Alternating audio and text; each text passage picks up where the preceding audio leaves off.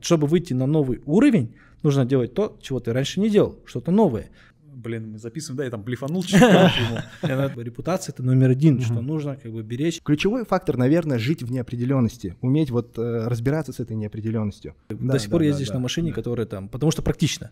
Которая Мы говно. ней Говори, как на- есть. много раз обсуждали, да? Суммарно вложили 300 тысяч долларов, ну, и я своих денег тоже вложил, и началась пандемия. Там высокая коррупция, там знают, что нельзя хранить деньги, это рисково.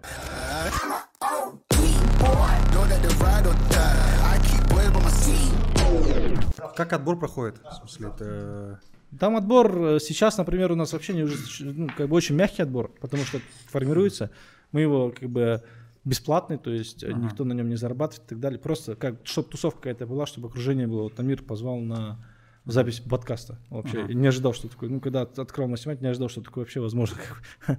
И записываешь видео, рассказываешь коротко о себе, чем занимаешься, какие компетенции, чем может быть полезен, чем тебе может быть полезен мастер наш, Астанинский. И потом мы путем голосования, ну, по-моему, сейчас отказов особо не было. А вот в российском мастер там очень жесткий отбор, очень жесткий отбор сейчас. Потому что есть уже определенный пул людей, они хотят приглашать исключительно сильных специалистов, ну, как бы топовых игроков. Это как э, ЕБРР, там, тайваньский, да, там, типа, у вас э, общий объем продаж там в год должен там в сумме столько составлять, столько-то людей там. Скорее по чистой прибыли. Да, по чистой прибыли смотрят, да? Да, они? по чистой прибыли. И Если не ми- секрет, сколько это должно быть там быть? ну, минимум 2 миллиона рублей, но это прям если 2 миллиона рублей тебя не возьмут. Ты должен либо обладать супер сумасшедшими компетенциями, которые будут полезны для участников, Ага. ну, либо там 10, 20, 30 миллионов рублей ты должен месяц на себе вытаскивать из бизнеса. А если IT-стартап? IT-стартап это интересно, потому что, а, например, на одной из встреч, если что, просьба, да, имена какие-то все говорю, лучше их, короче, не этот, не вставлять в видео, окей? Запикивать. Да, именно с мастер связанные, не запикивать, а, ну, как бы лучше не вставлять, потому что есть, а, ну, А может просто не говорить Да. тогда? А, ну, есть компания, там, а, IT-компания, ну, а- она побольше, она привлекла там 8 миллионов долларов, что ли. И вот он тоже пришел, как бы, ну, такие ребята тоже есть, вот. Ну, она известная компания, просто не, не буду говорить. Да, просто в IT-бизнесе часто же нет прибыли.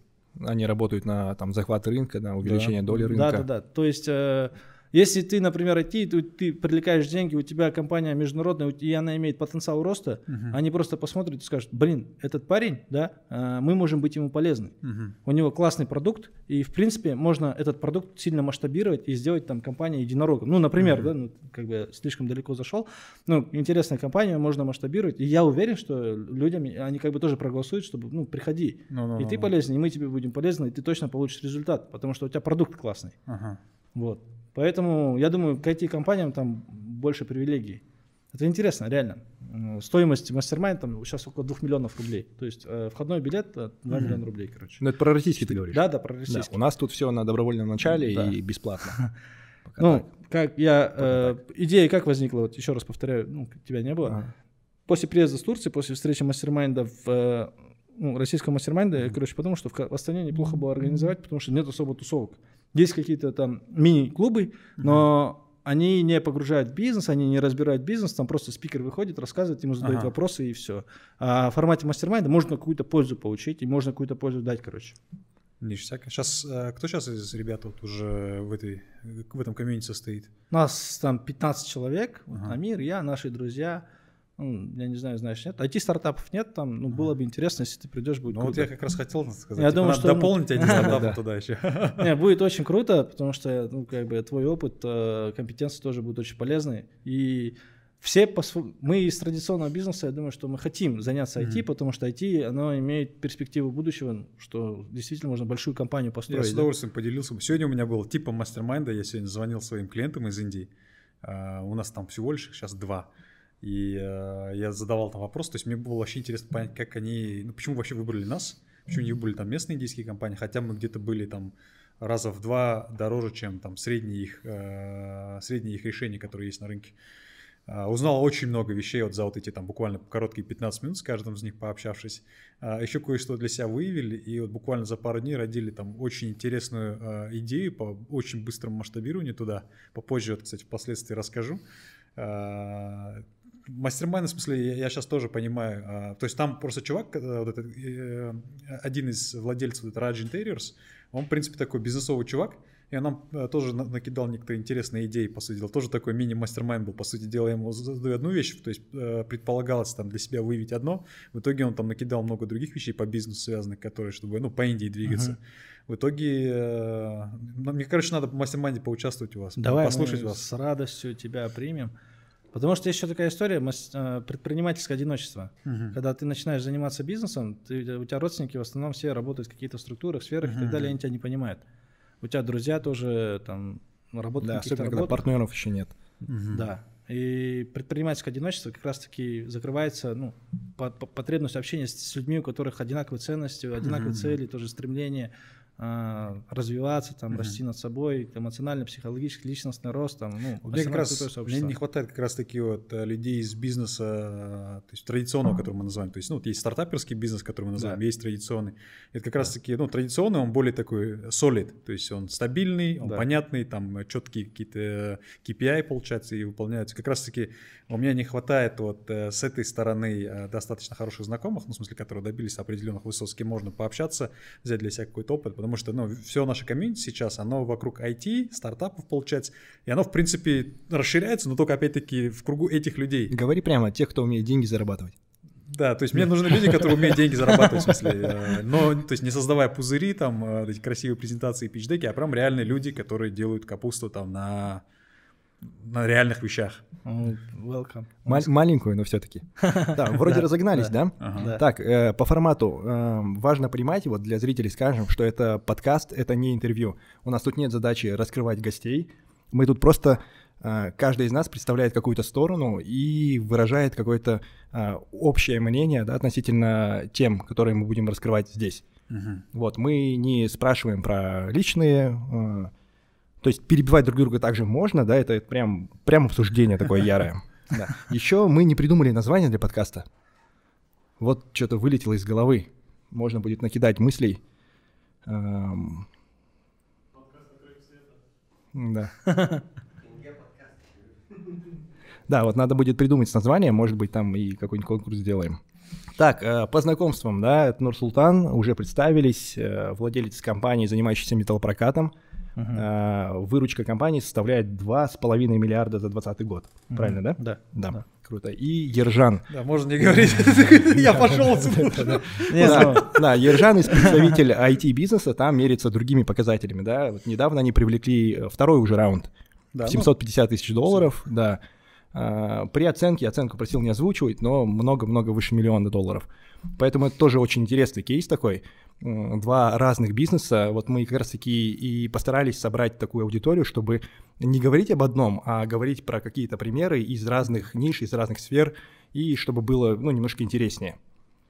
А, Собственно, вот. Ну и вот мы говорили, что все-таки аудитория будет наверняка не очень а, хардовая. В большинстве случаев будут смотреть а, молодые ребята, те, кто делает только первые шаги в бизнесе, или же только думает заняться бизнесом. Поэтому я бы хотел предложить начать а, диалог с того момента, вот как, как вы сами построили этот бизнес, как вы пришли в этот момент. Я бизнес э, начал пробовать, ну, заниматься бизнесом начал пробовать еще в 2014 году. В 2013 работал в банке, с банка потом уволили. а, И 14, как раз 31 декабря, 1 января 2014 года решил, что стану бизнесменом. Прочитал книжку «Думай и богатей», там написано, какие качества в себе нужно развивать, настойчивость, уверенность, решительность. И, типа, принимай решения быстро. И за два года примерно 13 разных бизнесов мы попробовали. Как это происходило? Друзья сидят и говорят, давайте делать бизнес. Ну, нужно что-то делать. Это же знакомая тема. Сидишь в кругу ребят, и кто-то говорит, нужно что-то делать, нужно чем-то заняться. И меня прям это раздражало. Я говорю, чем? Он говорит, давай пилорсы привезем, будем в торговых центрах ставить. Все, пойдем кредит берем, покупаем пилорсы и привозим. Мы тут же, короче, действовали. И за два года таких действий у меня как, еще параллельно единственное, что приносило прибыль, это были пять машин, которые взяты в кредит и которые сдавались в аренду, там ежедневно 5 тысяч тенге приносили. На эти деньги как бы я жил и пытался открыть разные бизнесы, друзей разных позвал. За два года таких э, попыток 13 бизнесов мы попробовали, ни один из них не оказался успешен. В итоге я оказался в долгах с кредитами 100 тысяч долларов, и машину одну украли, одна перевернулась, одна утонула. В одномоментно все это происходит, и это все было в Алмате. И тогда как раз еще женился. А, жена была немножко в шоке, она ждала немного другого, что типа ты такой видный классный парень, наверное, у тебя все окей, нет, не так. Э, потом переехали в Астану, в Астану переехали, я решил попробовать устроиться на работу. У меня знакомый работал, у него как раз он открыл компанию по поставке металлопроката. Uh-huh. И в течение года, года работы я понял, что, в принципе, как делается бизнес, какие ошибки я допускал при открытии собственного бизнеса, осознал, увидел, что маркетинг, продажи, насколько нужно, ну, насколько все это важно. Мало иметь там решительность, настойчивость, уверенность и силу и так далее. Нужны компетенции. И за 16 год мы там подняли компанию в несколько раз. Э, я понял, что, например, я больше не смогу зарабатывать, или чтобы я больше зарабатывал в этой компании, э, нужно прям очень сильно много-много-много продавать. И, а можно за, сделать шаг влево или вправо и там выйти на уровень 5 миллионов тенге чистыми в течение года. Потом принял решение, что все, ухожу, что компания, в принципе, мне много чего не даст. И в 2017 году как раз открыл компанию. С долгами более-менее как раз раскидывались. Когда открывал компанию, у меня в кармане было 10 тысяч тенге. Один маленький офис, мы за него заплатили, открыли то, и все, начали продавать. Ну, это какой вариант? Когда есть поставщик, есть покупатель, да, да и есть вы делаете есть покупатель, вот мы можем, мы можем как бы, да, за счет того, что у нас какой-то определенный маркетинг и продажи есть, мы уже, я уже научился как привлекать клиентов и продавать. И за счет этого качества продажи, маркетинг, мы начали прям нормально продавать. Первый год э, сделали оборот 600 миллионов. Э, цифра звучит как бы хорошо, но на самом деле в этом бизнесе есть подводный камень, это низкая маржинальность, потому что mm-hmm. сумасшедшая, просто безумная конкуренция, это commodity. Commodity, э, ну, как бы основной, да, бизнес, это там недропользователей, это зерно, это металл, это commodity рынок. Commodity рынок, он безумно конкурентный. Я примерно подсчитывал, сколько рынок металлопроката в Казахстане, на больше миллиарда долларов однозначно. И, соответственно, огромная конкуренция, ты какой-то кусок отхватываешь, но маржинальность у тебя низкая. Для того, чтобы в commodity ты мог сильно развиваться, у тебя есть два варианта. Резать косты и увеличивать оборот. Но в 2017 году я этого не знал, думал, что все окей, расслабился. В 2018 год мы ничего как бы не изменилось. Я решил попробовать себя в других бизнесах, как-то все время хотелось что-то другое. Купил там одну франшизу образовательную, на ней там за полгода потерял 40 миллионов. Потом еще какие-то бизнесы покупал, что-то пытался делать. И в 2019 году как бы все, решил остановиться, все закрыть и заняться металлопрокатом, переехать в Москву. Переехал в Москву, вернулся. Э, ну, когда уезжал, все было окей, оставил ребятам компанию – вернулся, э, и обнаружил, что компания находится в долгах там 200 тысяч долларов, там, ну как бы обратно возвращаешься все время к тому, что необходимо заниматься текущим бизнесом. И вот, вернулся, вытащил компанию из долгов, э, я правильно делаю, да, что рассказываю всю да, историю? Да, да, говори, Или говори. нужно было Нет, просто Нет, старт рассказать? Честно, для... по мне вообще кайф слушать. Ну. А? Да? Конечно. Ну, окей, ладно. А, Единственное 19... для меня непонятно, вот как можно взять такой, а, чем бы заняться? Буду продавать металлопрокат. Да, это кстати, же... тоже хотел. Я же устроился в компанию, а я устроился в компанию, которая занимается продажей. А, сначала работал наемным сотрудником, да? Наемным сотрудником в 2017-2016 году и как раз понял, что, в принципе, дальше расти в компании очень сложно, а зарабатывать больше амбиций есть. То есть это, грубо говоря, бизнес, э, выращенный вокруг э, компетенций? Да, да. да. Ну, поработал, компетенции появились и решил открыть свою компанию. Вот. 19 э, год, он закончился тем, что вроде бы все окей, и у нас кассовый разрыв очередной. Я понимаю, что для того, чтобы выйти на новый уровень, ну, желание выйти на новый уровень, оно всегда было. Чтобы выйти на новый уровень, нужно делать то, что ты раньше никогда не делал. Братишка мне подходит, там есть, говорит, контракт Renaissance Construction на 500 тысяч долларов, но они предоплату, э, постоплату будут делать. Нам нужно решать, будем брать этот контракт или нет. Денег вообще нету. До выполнения контракта 20 рабочих дней. Я говорю, я подписываю договор или нет? Я говорю, подписывай. Вообще не, не имею ни малейшего представления, где брать деньги. И побежал Friends, ну, э, Family и дураки, да, Falls. А, побежал по всем людям, по друзьям, начал просить деньги, просить там, чей-то дом закладывал, э, под проценты деньги брал. Ну, в общем, нашел деньги, реализовал контракт. Мы за два месяца полностью все поставили. Они нас как бы очень хорошо к нам отнеслись, то, что мы реализовали.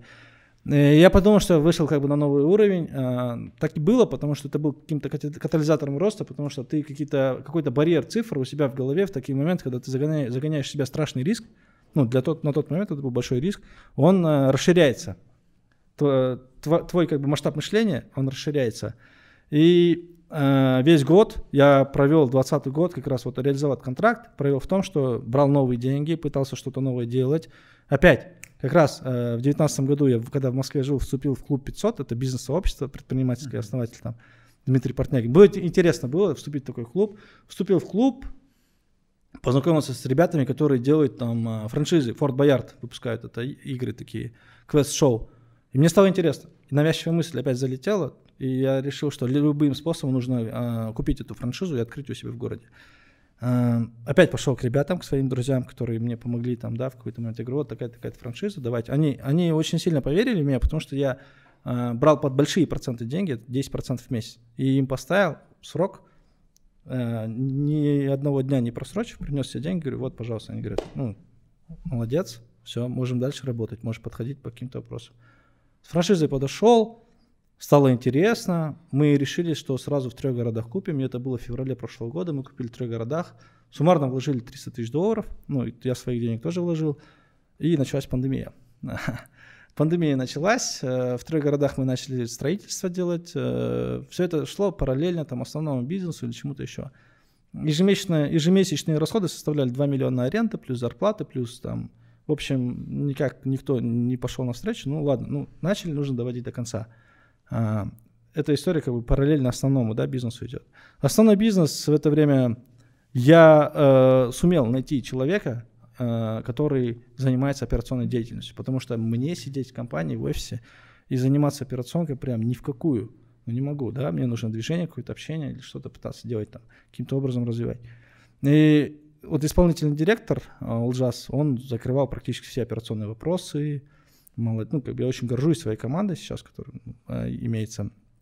Он закрывал практически все вопросы, и я мог параллельно что-то другое пытаться делать. Вот франшиза Ford Boyard была, Потом э, летом один парень подошел, говорит, ну, тоже мой знакомый, он как раз в той франшизе, которую до этого покупал, потерял 40 миллионов, он работал руководителем отдела продаж.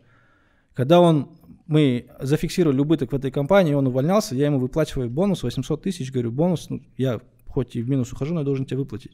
Он говорит, стоп, деньги можете себе забрать. Я не сделал KPI, я не буду брать деньги. Все. Я понял, что этого человека надо брать к себе. Потому что честный, энергичный, умный человек – это редкость. И в команде всегда такие нужны. И он вот спустя два года приходит и говорит, давай там будем заниматься строительством. Э, объемы определенные вытащу тендерные, и мы как бы будем делать ремонт в Караганде, это можно сделать. Я говорю, погнали, опять. Ноль опыта в ремонтах, ноль опыта в строительстве, в, в чем-либо вообще и денег нету. Ну, как бы все деньги в обороте, либо там где-то закопаны и так далее. Летом прошлого года мы поехали в Караганду, посмотрели три больших объекта, военный лазарет, э, что еще там было, военно, э, школа, военная, школа Жасулан и военная полиция в Караганде, мы должны были ремонт там сделать капитальный. Э, сумма тендера там 80 миллионов тенге была. Я говорю, давай, все, без разницы, подписывай. И все, опять, ну, все по мгновению. Когда ты определенное намерение кидаешь, да, решение того, что ты это сделаешь, появляются люди. Люди появились, которые помогли нам все это организовать. Люди появились, которые дали денег. Люди появились, которые сумели все это, все, весь этот ремонт все выполнить. Ну, а, партнеры, так скажем, да.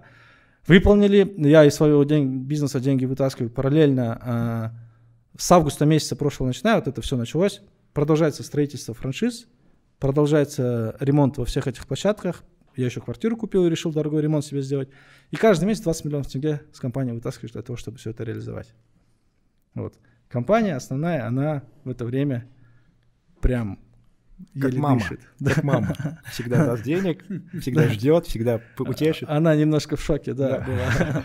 Ребята тоже были немножко в шоке. Вот вытаскивали эти 4-5 месяцев. Я занимался тем, что по 20 миллионов ежемесячно вытаскивал с компании, вместо того, чтобы вкладывать туда. Ну, я рассказываю сейчас по большому счету про свои ошибки, потому что ошибок гораздо, гораздо, гораздо больше, чем каких-то успешных действий.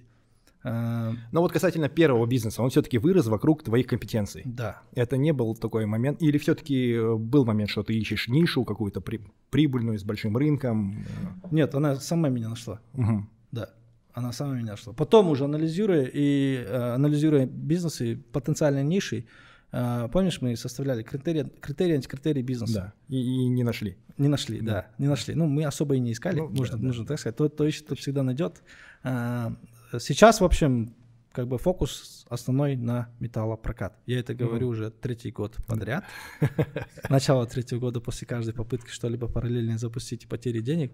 Суммарно, короче, потери денег в прошлом году составили около 150 миллионов.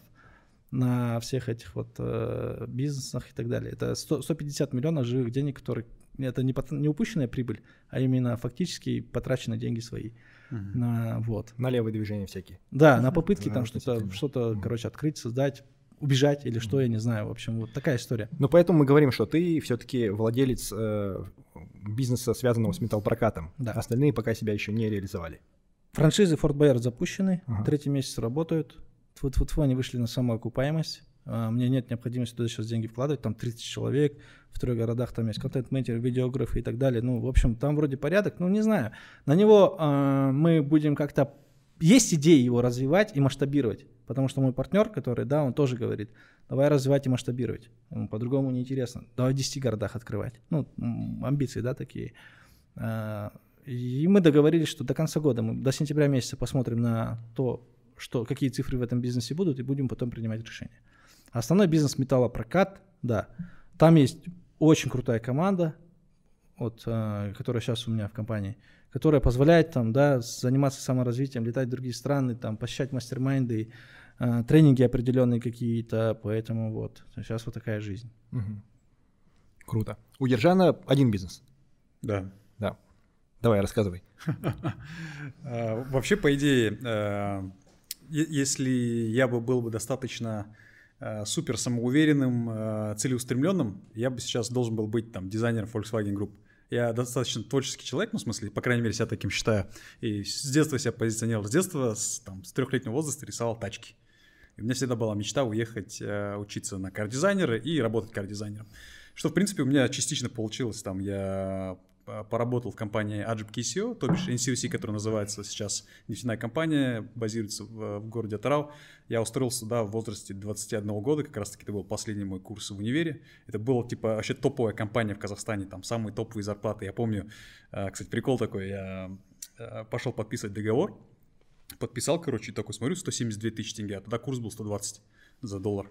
А я щегол там 20 лет, в Атрау 172 тысячи тенге. Что, с ума сошли, что ли? Таких зарплат в жизни не видел. Я, я помню, по набережке возвращаюсь домой, короче, такой, не-не-не, открывай сумку опять до города сы. А, да, точно. я, я так настолько запомнил этот момент.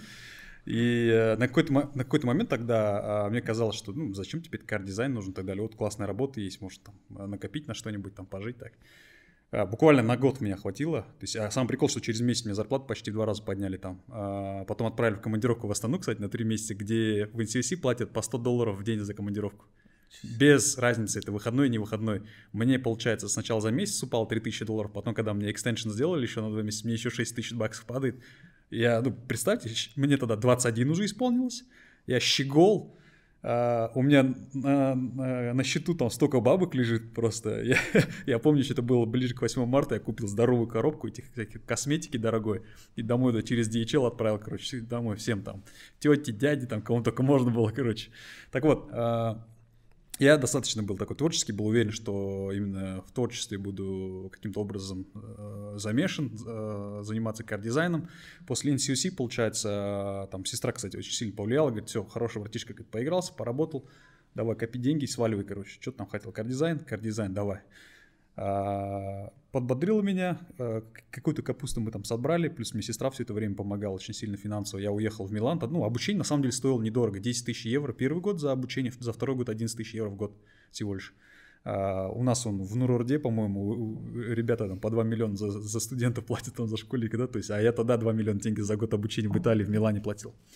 Отучился я 2 года там, uh, и вот за 2 года я понял, что на самом деле дело не только в целеустремленности, а правильном осознании того, сможет ты дальше вытянуть или нет. Если я мог там рисовать сколько угодно, да, там, э, что я смогу это сделать, там, э, представлять себе, что я там буду чемпионом, там, себя подбадривать, но когда ты видишь, как, когда там с тобой учатся звери, ну, прям вот реально монстры, которые закрытыми глазами такие вещи там вытворяют, ты думаешь, вот реально не трать свое время, езжай домой и найди что-нибудь там нормальное. Я так, в принципе, и сделал. На самом деле, а сам прикол, что э, в нашей группе по кардизайну я был лучший. Uh, у нас там просто были другие группы, где там были вообще звери. Кстати, большая часть из них, кстати, работает там в Lamborghini, Fiat, Volkswagen Group, там, uh, то есть вообще звери. В основном, кстати, выходцы из стран СНГ, вот, uh, из русских школ. Из Строгановки, получается, и еще одна школка, это российская есть. Там вообще они пацаны, звери, короче. И вот, э, я возвращаюсь э, в Казахстан, фиг его знает, что делать, думал, меня приглашают опять в NCOC, еще приглашают на позицию э, в Network департамент, получается, этот, айтишный, приглашают на, на позицию супервайзера, короче. Я такой, блин, супер, короче. А с другой стороны, понимаешь, что это же отрава. Ну, то есть я, я, я в Италии поучился, два года там жил, возвращаться опять в отрав. Я еще такой с прической был, и мне этот брат, помнит, Саша подходит такой, 500 тенге дает. Я ему на алпстат что ну, Я такой подумал, блин, нет, что-то этот, не хочется мне здесь дальше двигаться. А, и так получилось, что друг со стороны тоже начинал здесь бизнес свой, айтишный. А, пригласил, говорит, подтягивайся, вас, ну пойдем, я тебе, говорит, зарплату нормально поставлю, подвигаемся, короче. А он работал как раз-таки, выполнял э, заказы на NCOC, ну там огромные заказы были, интересно было. А, поработал у него, там, склада как бы у меня тоже никакого не было, там, э, предпринимательского абсолютно. Я всегда был, ну, там, всегда работал в компании, потом уехал учиться, приехал такой весь творческий, такой, какой там бизнес. А, как раз-таки я отвечал за департамент, который разрабатывал э, решение на, э, на технологии RFID радиочастотной идентификации, то есть э, систему э, учета инвентаризации делали беспроводной. В Казахстане, кстати, первая была компания, которая свое типа решение писали. Я вот помню тогда нашел э, индуса одного, Сунил, который, кстати, сейчас является моим партнером и кофаундером Клокстера тоже. А про него расскажу отдельно. И он приезжает, мы здесь пишем это решение, и как раз-таки вот KFC Hard Disk становится нашим первым клиентом для пилота.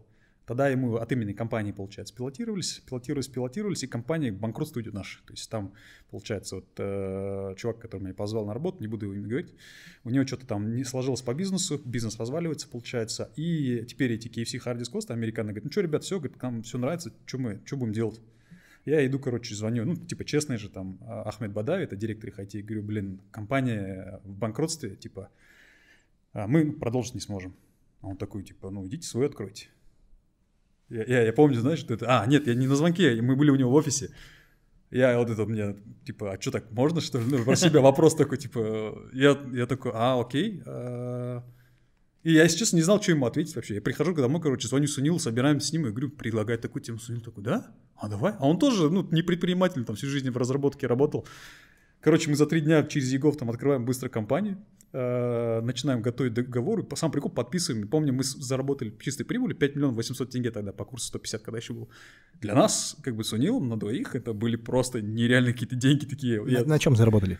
Э, вот мы, получается, продолжили этот проект по учету и инвентаризации через RFID. То есть продали вот эти э, четыре штуки, помню, девайсов специально. А, делали то же самое, просто, просто под другим просто ТО. под другим ТО, да, получается. И радиочастотные метки, и сам софт кастомизированный, под них, получается, интеграции в Oracle. Офигенно. Э, за три месяца, получается, мы все это поставили, сделали, запустили, все это начало работать, получается, нам выплатили. Потом еще нам сделали еще один заказ на 6 миллионов тенге на RFID метки. Мы там вообще, короче, с ним, ты знаешь, хаслеры, короче, там. Ну, я просто, у меня вообще не было никогда склада ума предпринимателя. Я всегда был человеком, который работает в компании. Оказывается, есть такая тема психологическая. Не то, что барьер, ты просто даже не видишь, что ты можешь отдельно зарабатывать что-то. Ты всегда... То есть я был из тех, как раз таки, кто учился в школе, учился в университете для того, чтобы пойти на на работу, получать зарплату. А тут, получается, случайно оказался в бизнесе. Я, если честно, э, не перестану повторять, а случайно оказался благодаря Ахмед Бадове, который сказал, ну, откройте свою компанию. Мы же типа так-так с вами, с Унилами работаем. Я помню, я помню этот момент. Я еще помню, что у меня волосы взъерошены были, потому что с утра я, я чуть не опоздал на эту встречу. У меня кривые все волосы были, короче, с задней стороны там. А, ну, вот история того, как это у нас началось. Потом они же, получается, у нас взяли, а, еще один заказ нам сделали, типа, можете, говорит, учет рабочего времени сделать по биометрии с отпечатками пальцев. Мы такие, ну давайте попробуем, получается. Я помню, я сестры попросил, короче, денег, потому что это было через год уже, мы там уже деньги все просрали, у нас там не особо уже деньгами шло. Э, а ты что делал там? Кодил? А, нет, нет, я этот как его любил, короче, дирижировать, да. Ну, я я не кодер, то есть у меня айтишное образование, там а, в Microsoft Network Infrastructure неплохо разбираюсь, а, в, в саппорте работал айтишным, но именно по кодингу не разбираюсь. Но у меня оказались неплохие навыки менеджера, так скажем, управления, чем я, в принципе, пользовался. И, ну, самое важное здесь, на самом деле, это еще помимо managerial skills, еще troubleshooting постоянный. То есть я mm-hmm. всегда пытался... То есть у меня, получается, во мне разбудили предпринимателя, и я понял, что любую проблему можно решить. То есть можно договориться, можно пойти занять денег, можно попробовать, получается, можно рискнуть. И я начал рисковать. То есть мне даже это понравилось. А, как раз-таки я попросил, помню, у сестры, там 200 тысяч тенге, помню, купили три девайса, быстро пропилотировались, а, офигенно все зашло. Я еще помню, я, чекери, то есть вообще КП я рисовал от балды. В какой Так. момент это изменение произошло? Вот, 2014 год, ноябрь месяц. Ну, Это что происходило, что ты прям понял, что ну troubleshooting твое? А, когда, э, получается, у нас, вот, когда мы делали эту RFID-систему, э, внедряли, получается, там было куча разных проблем. Ну, во-первых, по технической части. А, Нужно было договориться с заказчиком, то есть это не самим э, директорами KFC Hard Disk Costa, а там вот э, люди, которые отвечали за эту тему, HR-щики, бухгалтеры и так далее. То есть уметь находить э, с ними общий язык, постоянно пытаться находить компромисс, потому что они всегда будут просить больше. А ты должен поставить им ровно то, что, на, на что ты можешь, чтобы остаться заработком в итоге. Ты должен правильно суметь своего, допустим, разработчика направить на, на, на решение той или иной проблемы. Потому что, допустим, там у нас чаще всего получается так, что разработчик, когда работает над проблемой, вот он говорит, типа, вот я отправил ему запрос тому чуваку, он должен, типа, ко мне вернуться, и все, и он ждет.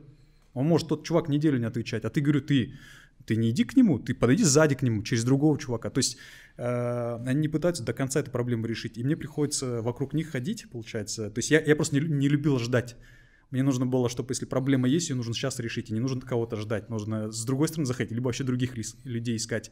А у нас было куча проблем с поставкой оборудования, получается, а, RFID-шного, потому что это там из КЗИ нужно было целая куча всего получать. Я тоже боялся, что мы просто запоздаем с поставками. Я начал звонить там в КМБ знакомым. Короче, а, в- самый прикол, что ты сначала ты думаешь, что у тебя нет знакомых. Как только ты пройдешься по друзьям, оказывается, там у друзей друзья есть. э, Вот офис недавно мы сняли. Я позвонил чуваку, оказалось, что это близкий друг моего близкого друга.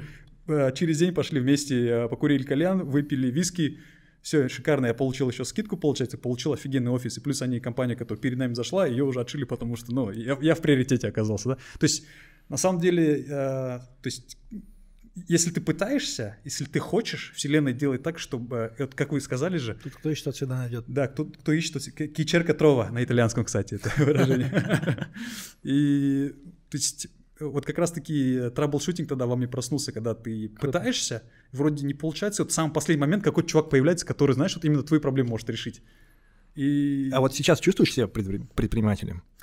я сейчас, по-моему, даже больше себя чувствую предпринимателем, причем э, вот у меня именно, наверное, вот только в этом году, вот с января появилось чувство, когда э, работа стала хобби, прям кайфом каким-то, э, потому что это многие теории, на которые, ой, многие вещи, гипотезы, на которые боялся идти, сейчас начинаешь их тестировать, то есть э, ты начинаешь больше рисковать, ты сам прикол понимаешь, что это не просто риски тупые, на которые идешь, а такие вот про- э, вещи более э, просчитанные, и они работают, и ты начинаешь кайфовать от этого, и э, то есть ты понимаешь, что а, не пред- человек не предпринимательского склада ума, в принципе, на эти вещи не пойдет. Мы сейчас, вот, кстати, еще одну тему там прорабатываем, которую сейчас хотим тестировать в Индии. Я как раз-таки из-за этого там вел всякие разговоры. А, Очень интересная тема. И она причем такая прям вот должна быть прям супер глобальной быть. И э, у меня аж, как я помню, когда мы на этой неделе решили пойти, у меня мурашки по коже шли. Там, пока я рассказывал там одному из наших инвесторов, там, что мы хотим сделать. А, вот, вот это, мне кажется, предпринимательство, когда ты а, не то, что не боишься рисковать, а когда ты знаешь, что там э, в, по большей, э, в большей степени процентном соотношении твой риск будет оправданным. И самый прикол, что а, вот то, что ты делаешь, оно приносит а, реально большую пользу. Вот э, предпринимательство, это когда ты не боишься, кажется, рисковать. Согласен на сто процентов. Да. Я тоже Связано уже- именно с риском. Да, ну, все, что он говорит, э, Мгм. у нас очень похожая история. Да, тоже в 2014 году во мне проснулся траблшутер, когда образовалась проблема. А, Я, когда он рассказывал, я вспомнил эту историю. Но тут вопрос, а, ловишь ли ты кайф от этого, Обожаю. да? Да, вот, в этом, наверное. Я обожаю, да. Ну, э, я вообще считаю, что ну, оборот 2,5 миллиарда, он нелогичен. Потому что я не был погружен в компанию ни разу. Но что было, это толерантность к риску, готовность рисковать всегда и тестировать любые гипотезы. Все, что приходило на ум, мы пробовали. И как ты сейчас говоришь, одно- один в один. В январе месяце у нас сформировалась крутая команда, я ну, про свою команду могу долго рассказывать, да, которая вот просто собирается и начинает генерировать разные идеи. И уже не я принимаю решение, какую гипотезу будем тестировать, а совместно мы принимаем решение, каждый в своей отрасли силен, и мы тестируем эти гипотезы. Но рискуешь ты. Рискую всегда я. Да. Ну да. То есть- собственной шкурой я ставлю на кон, и мне как-то это уже абсолютно ровно, нормально к этому отношусь, потому что понимаю, что любую проблему можно решить. Вот как ты и говорил. Такое Поэтому- ре- резюме небольшое. А, да, и, кстати, Заработная плата это все-таки то, что человек получает за свою Да, работу, да. а прибыль за риски. Да. Но он рискует по-своему чем? Тем, что его проект не а, получится, время какое-то, он, например, на это уделяет время, да, день, деньгами я всегда рискую, он, он упущенная прибыль потенциальная, которая могла быть, если бы он э, сфокусировался на другое. Про сотрудника я говорю, про команду, uh-huh, uh-huh. вот. Примерно кстати, так. хотел дополнить по проблеме, а, тогда меня спрашивали, типа, вот, э, я тоже, кстати, договорил, что любую проблему можно решить. Разумеется, что это, ну, как сказать, не то чтобы это абстрактно, но это не совсем точная вещь. А в каком смысле мы говорим? То есть, предположим, что проблема — это определенный отрезок дистанции. Вот любую эту дистанцию можно пройти там на определенный ее кусок. То есть э, самое главное проходить. Потому что то есть от твоего упорства будет зависеть, насколько ты вот эту дистанцию в виде проблемы сможешь полностью пройти, либо частично. Но самое важное дело, потому что даже частичное ее преодоление это тоже частичное ее решение. А, и у нас просто есть там, ну, среди ребят знакомые скептики, которые типа, ну, там, когда ты им говоришь, там, любую проблему можно решить, для них, типа, это либо решил, либо не решил, короче. Дискретные такие. Да, чуваки. я говорю, что, ну, решение проблемы, это не означает, что ее полное решение возможно, не всегда. Тут чаще, чаще всего так будет, что у тебя целая куча, там, э, только одна из десяти проблем будет там выполняться на 200%, на, хотя бы даже на 100. Остальные там частично где-то, там, с каким-то недостающим моментом, э, ну, в моем случае, по крайней мере. И это уже хорошо, сам, потому что есть люди, которые видят проблему и просто тупо ее обходят. А есть, которые вступают, и неважно, он, он, он даже видит, что он ее, в принципе, до конца дистанцию это не пробьет в виде проблемы, uh-huh. но он часть ее решит. Как раз-таки, пока он будет там спотыкаться, он дофига чего научится, потому что, мне кажется, вот, э, в этом опыте самое важное это. То есть да. пройти, попробовать хотя бы насколько ты ее решить, зато в следующий раз так, такую же дистанцию ты пройдешь вдвое быстрее и полностью. А как вообще понять, что вот ты предприниматель? Вот говорят про ген предпринимателя, или у вас это родилось вот случайно? Вот я, к примеру, э, не могу сказать, что я себя чувствую предпринимателем. А я вот та же самая история в 2014 году, да, когда возникла проблема. Братишка случайно, ему, ему тогда было сколько? 17 лет, он случайно выиграл тендер на поставку труб, который невозможно реализовать на мою ТОшку. Я тогда купил ТОшку, да, ну, думал, что буду бизнесом заниматься. И э, тогда возникла ситуация, проблема, надо решать. Мы перепробовали все. Я перепробовал все, что возможно для того, чтобы решить этот вопрос. Ездил в Россию, договаривался, искал э, с заказчиками, да, компания, которую мы должны были поставить. Вообще со, с каждым сотрудником этой компании, наверное, переговорил для того, чтобы была возможность какая-то решить. Я от этого нереально кайфовал. И тогда ты начинаешь понимать, что, в принципе, в тебе есть толерантность к риску, в тебе есть возможность того, чтобы больше зарабатывать, амбиции какие-то, да, и предпринимательский дух. Наверное, так. И потом уже со временем я начал просто фанатеть от этого дела, даже когда вот год работал в наемной работе, я понимал, что ну, это рано или поздно закончится, потому что предпринимательский дух, он все равно позовет обратно. Вот. Во мне я, я чувствую это. Чувствовать начал, наверное, триггер произошел тогда, когда возникла эта проблема в 2014 году, и ее нужно было решать. Вот. Проблема не была решена, да, угу. вот как ты, ну, возвращаясь к тому, что ты говорил, потому что мы не поставили, в конце концов, эти трубы. Мы попали там на два года в черном списке, больше в тендерах я, например, не участвовал особо. Но ты изменился. Ты попытался ее преодолеть и многому научился за этот период и себя в чем-то узнал, какие-то свои стороны, какие-то свои возможности, у тебя появилась уверенность в себе. И это да, в дальнейшей перспективе это дает гораздо больше профит, чем там а, решение там текущей проблемы, если бы она быстро была решена. Поэтому да, ошибки допускать а, и пути к ее решению это круто. Но я люблю очень сильно одну книгу, прям постоянно ее цитирую, наверное, это принципы Рэй Далио. Читали, не читали? Рэй Далио это инвестор, э, Bridgewater компания, конечно, называется. Компания, э, у, у него личное состояние 5 миллиардов долларов, компания оценивается, там, 100, у компании активы 150 миллиардов долларов, это хедж-фонд. И он написал книгу, которая была изначально там, для своих сотрудников, принцип, принцип работы и жизни. И там есть такое, ну, дух приключений. Тебя зовет изначально какой-то определенный дух приключений, тому, чтобы ты разное пробовал, там, побежал, да, так скажем, пробовал бизнес, общался, знакомился и так далее. И на этом пути у тебя там возникают разные препятствия. Препятствия там самомнение и пробелы восприятия, ну, по книге. И ошибки, которые ты постоянно допускаешь, и это абсолютно нормально. И когда ты допускаешь ошибку, у тебя есть, э, ну, по книге есть пятишаговый процесс. Пятишаговый процесс, то, как преодолевать ошибку. Допустил ошибку, проанализировал, второй шаг. Проанализировал, где ты допустил ошибку. Третий шаг – это составил план действий, который поможет больше эту ошибку не допускать, не повторять. Четвертый шаг – это выполнил это действие, зафиксировал его. И пятый шаг – новую цель поставил. Вот такой пятишаговый процесс. А, все. принципе. Понятно. Дальше уже тема просто про команду пойдет, но, по-моему, про нее еще дойдет, да, будет. Да, да, я отдельный думаю, блок. до нее дойдем. Да. Просто на самом деле я вот до сих пор себя не чувствую предпринимателем, хотя вроде как начал зарабатывать еще в школе, продавая там условно какие-то работы по черчению. То есть я никогда не работал по найму, вот как сейчас себя помню. Э, А даже если работал, всегда оплата была такая сдельная, да, там условно. Больше заработал, ну, вернее, больше работал, больше заработал. За какие-то там прям четкие KPI, без оклада. Мгм. Ну вот. А, А кем ты себя чувствуешь?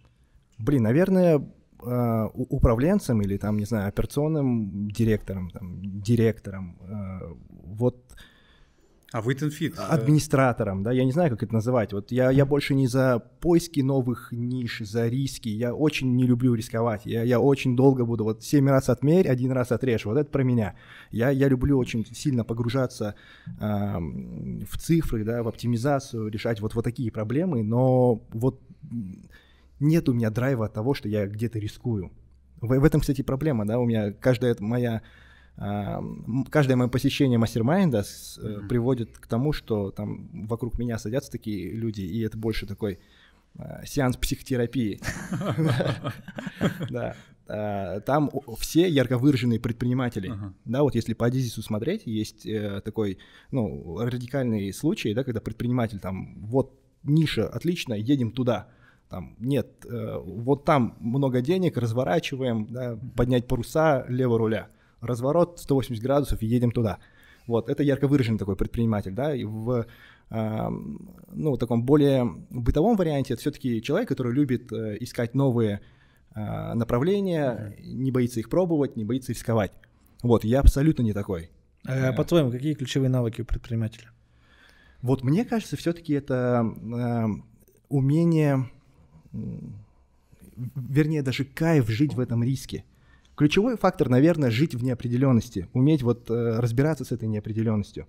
Но э, у меня вроде как это получается, но я, блин, я от этого не кайфую. Я кайфую, когда я зарываюсь вот в какую-то рутину. Мгм. И я понимаю, что это меня во многом стопорит. Мгм. Да, вот э, э, пять лет в Eat and Fit у меня это один бизнес. Ну вот студию «Край света» я не считаю сильно за бизнес, да, это больше такое а, творческая реализация.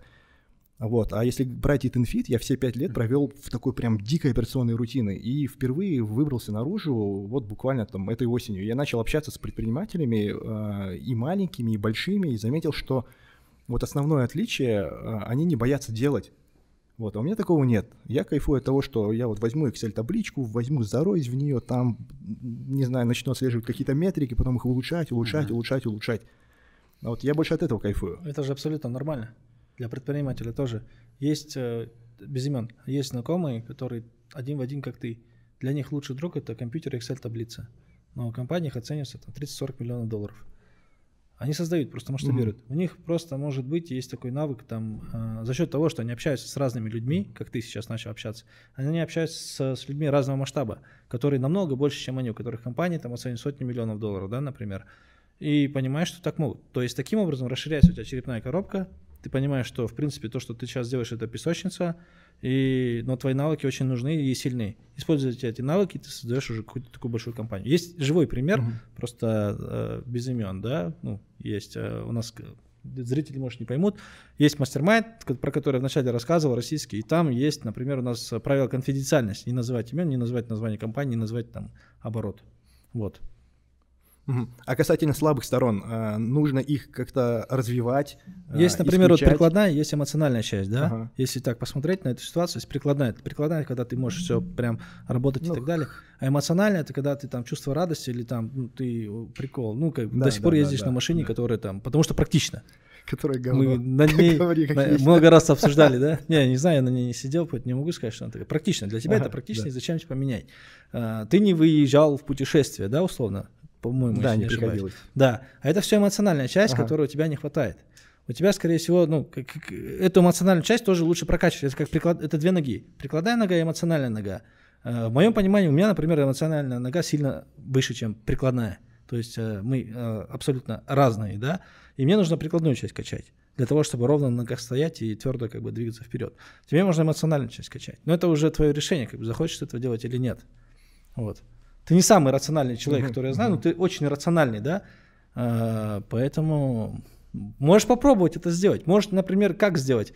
цель какую-то определенную поставить себе, да, в субботу, ну, на нашей встрече, которая будет в субботу, так, идея, да, сейчас, э, провести 10 за, ну, до следующей встречи, сделать 10 суперэмоциональных поступков. То, что тебя просто качнет, для тебя будет непривычно. И посмотреть, какая реакция будет будет тебя от этого как бы штормить. То есть не обязательно хорошо, просто непривычно, просто выведет да. из зоны комфорта. Из зоны да? неопределенности, да. Иррациональное. Да, да. Иррациональное, ага. то, что эмоциональное, иррациональное, то, что ты обычно не делаешь в обычной жизни. Вот я э, говорил, да, фразу, у меня есть реально твердое убеждение, чтобы зарабатывать, чтобы выйти на новый уровень, нужно делать то, чего ты раньше не делал, что-то новое. Потому что Именно делая прежние действия характере. во всем, ну, прикладной ага. характер можно тоже включить сюда. Прикладном, как это, например, ты не думал франшизу запускать, а тут бац, сфокусировался и решил франшизу по всему Казахстану продавать. Это новый уровень, ты этого не делал. Да? В эмоциональной части тоже можно это просто гораздо проще сделать, чем, например, продать там 100 франшиз. Да? А, сделать то, что ты раньше не делал. Вот. Я сам пользуюсь этим правилом и всегда как бы стремлюсь сделать то, что я раньше не делал. Постоянно делать то, что я раньше не делал. Общаться там, знакомиться с людьми, с которыми ты раньше там не мог познакомиться. Сейчас немного смотришь, ну, как бы за, сейчас, например, 30 лет мне, и думал, 5 лет назад я себе не представлял, что будет Тебе такой 30? круг общения. Да, 5 лет назад я не представлял, что будет такой круг общения там э, и, и так далее. Ну вот, это вот какие-то определенные постоянные поступки, где ты там психологическая какая-то борьба, эмоциональная борьба, и там себя где-то коришь и так далее, но все-таки действуешь, да, вот. Просто такая идея, чтобы э, поставить тебе такой челлендж, 10 эмоциональных поступков за один месяц. Будет прикольно посмотреть на это, будет прикольно посмотреть на твою реакцию, что потом будет. Вот. Понял, понял. Что думаешь? Как думаешь, надо тратить деньги на себя? Как, как много?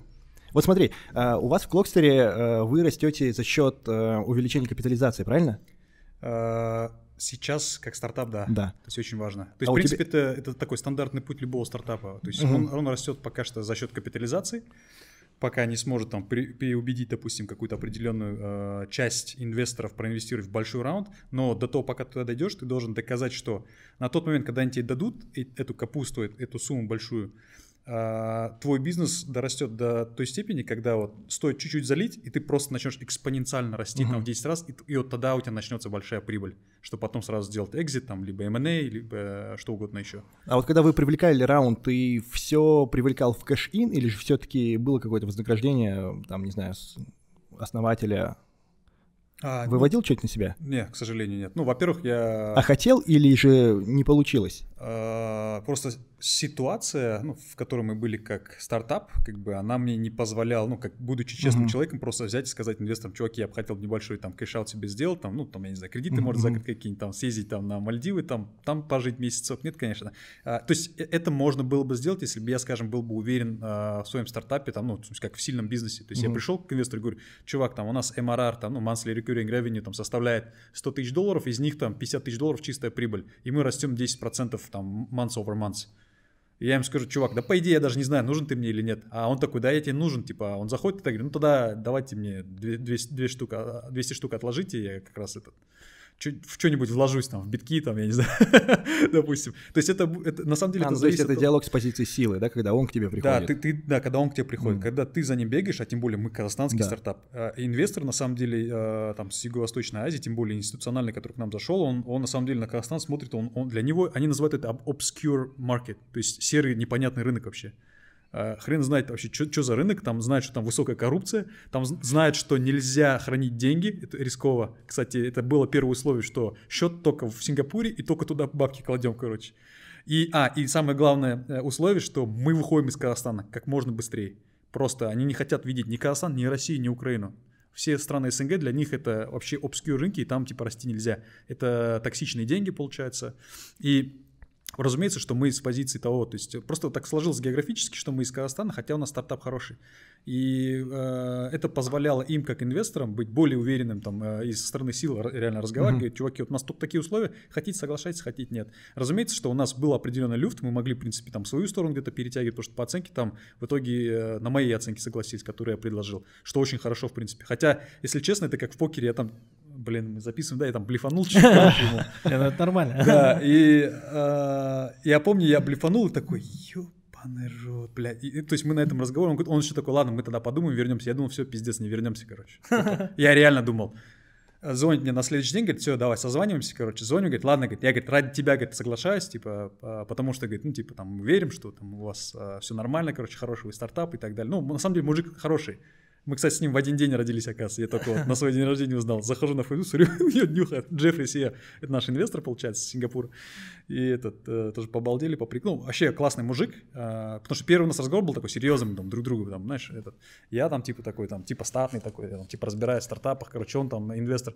Потом пару встреч, у нас уже мат пошел на английском, там, ну, в смысле, мат в том плане, дружеский мат такой, там, типа, а, здесь fucking shit, короче, там, про что-нибудь. И мы поняли, что уже нам проще общаться. А так вот, э, вопрос был э, в основном, получается, по, по капитализации, то есть как, как вообще э, стартап-бизнес растет. Поначалу наша задача просто наращивать, допустим, какую-то определенную базу и просто показывать рост любой, даже если он не приносит ревеню. То есть задача показать масштабируемость и, uh-huh. и scale да, вообще проекта. Да.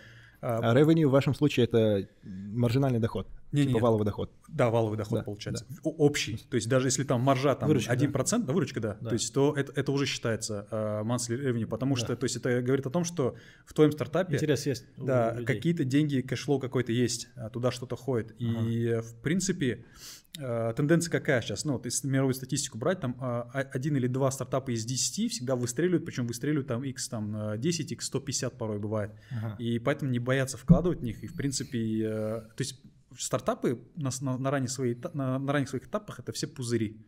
Мы просто тупо создаем пузырь и э, делаем его пузырем до тех пор, пока он реально начнет приносить нормальные деньги uh-huh. то есть зарабатывать. А сами для себя как вытаскиваете деньги? Зарплата у вас определенная Зарплата, что? Да. Дивиденды квартальные? Зарплата. Ну, у меня получается вот до конца 2019 года еще вторая компания, это моя основная, Constant Lab была по uh-huh. разработке. У меня были госпроекты, причем несколько, очень хорошие, кстати, я очень хорошо заработал за это время, а, сумел себе э, купить квартиру, там тачку, поменять тачку, получается. И плюс еще я сам же свой клокстер вложил еще э, около 50 тысяч долларов, получается. Uh-huh. То есть, в принципе, э, как раз-таки вот этот опыт предпринимательства мне помог еще параллельно. Потому что клокстер, на самом деле, даже 100 тысяч долларов, которые мы привлекли, там зарплату я, кстати, начал получать от клокстера официально только в прошлом году поставил. Потому что нужно было уже как CEO показывать, что у меня зарплата.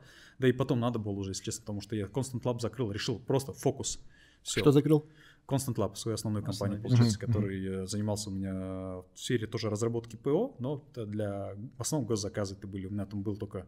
А почему решил закрыть? А, ну, я, если честно, я, я понял, что такое стартап. Я понял, что такое венчурная экосистема. Я понял, какие Когда там... открыл, да? Да, я понял, какие там деньги. А, позже, через где-то два года понял вообще, как это работает. Ага. Я понял, что на самом деле там огромный потенциал. И я знаю, что, допустим, если я Э, правильно э, до ума доведу свой проект, в течение года я могу там или двух сделать, в принципе, неплохой экзит, который мне, в принципе, принесет там x100. Цель а, какая? Экзит получается? Uh, вообще правильный, ну, правильной целью у всех стартаперов это экзит. exit да. Потому что тот стартапер, который думает, что... Но есть типа... какая-то определенная планка. Просто рано или поздно, да? Лучше позже. Да, ну, я, я реалист. Uh, я считаю, что для меня, для Клокстера в целом, с учетом, ну, вообще рынка HRM, а именно HRM-продуктов для синих воротничков, там, для, для моей стадии стартапа сделать exit, там, скажем, при оценке 20 миллионов, это прям шикарно. Я к этому стремлюсь. То есть, я, я, то есть у нас есть там э, свой небольшой exit-план, то есть кому мы можем продаться, кому мы в принципе подходим. А даже в странах СНГ есть такие а, крупные компании. И мы, если честно, под них затачиваемся. То есть они об этом не знают, но мы, по сути дела, под них затачиваемся, чтобы... Они а, вас купили, да? Да, причем мы уже сделали research, мы уже поговорили с их другими дочерними компаниями, и теперь знаем, что у, у них нету такого решения, как мы, и оно им нужно, а у них база огромная просто наших клиентов. И мы сейчас делаем все, чтобы им понравиться, потому что, ну, во-первых, мы им подходим действительно, и во-вторых, э, для нас это более понятный э, план выхода. И, в принципе, мне проще это инвесторам потом говорить. Потому что когда ты инвестор говоришь, что ты там предположительно там вот это вот эта компания, как ты им подходишь, э, на самом деле мне нравится. Любому инвестору важен экзит. Он зашел к тебе там при оценке, я не знаю, там 10 миллионов, хочет выйти при оценке 100. Все, вот, вот вся его идея. И моя задача его убедить, э, ему убедить, точнее, дать такие доказательства того, что я понимаю, кому мы в итоге можем продать. А ты вот с текущими инвесторами договариваешься о том, что ну, говоришь, что при оценке 20 миллионов долларов я сделаю экзит? А, то есть нет, Это такого не нету, да.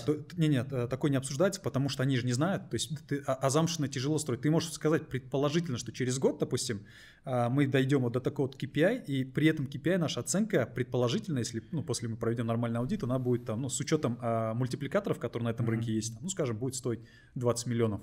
И, в принципе, я, им- я им говорю, что я, как э, CEO и фаундер, готов буду сделать экзит, э, допустим, каким-то компаниям.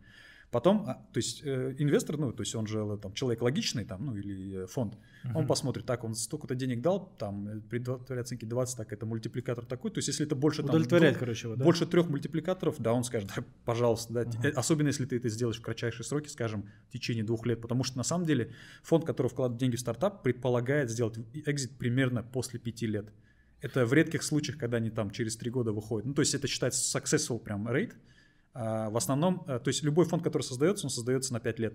Первый год он инвестирует, остальные 4-5 лет он ждет экзита и готовит стартапы к этому. То есть помогает комьюнити, помогает нетворкингом, Какой помогает. вообще объем рынка, по твоему мнению? А, у меня получается сегмент на два делится чисто HRM, то есть сам а, продукт HRM, по да. автоматизации для синих воротничков, он 16 миллиардов долларов всего лишь. Это причем по Юго-Восточной Азии. На самом деле это мало. А есть второй сегмент, это рекрутмент синих воротничков, он 200 миллиардов. Мгм. И вот э, получается у нас продукт, который мы сейчас разворачиваем, он в итоге должен стать основной платформой, фундаментом для того, чтобы перейти, то есть э, пивотнуть свою бизнес-модель в сторону рекрутмента.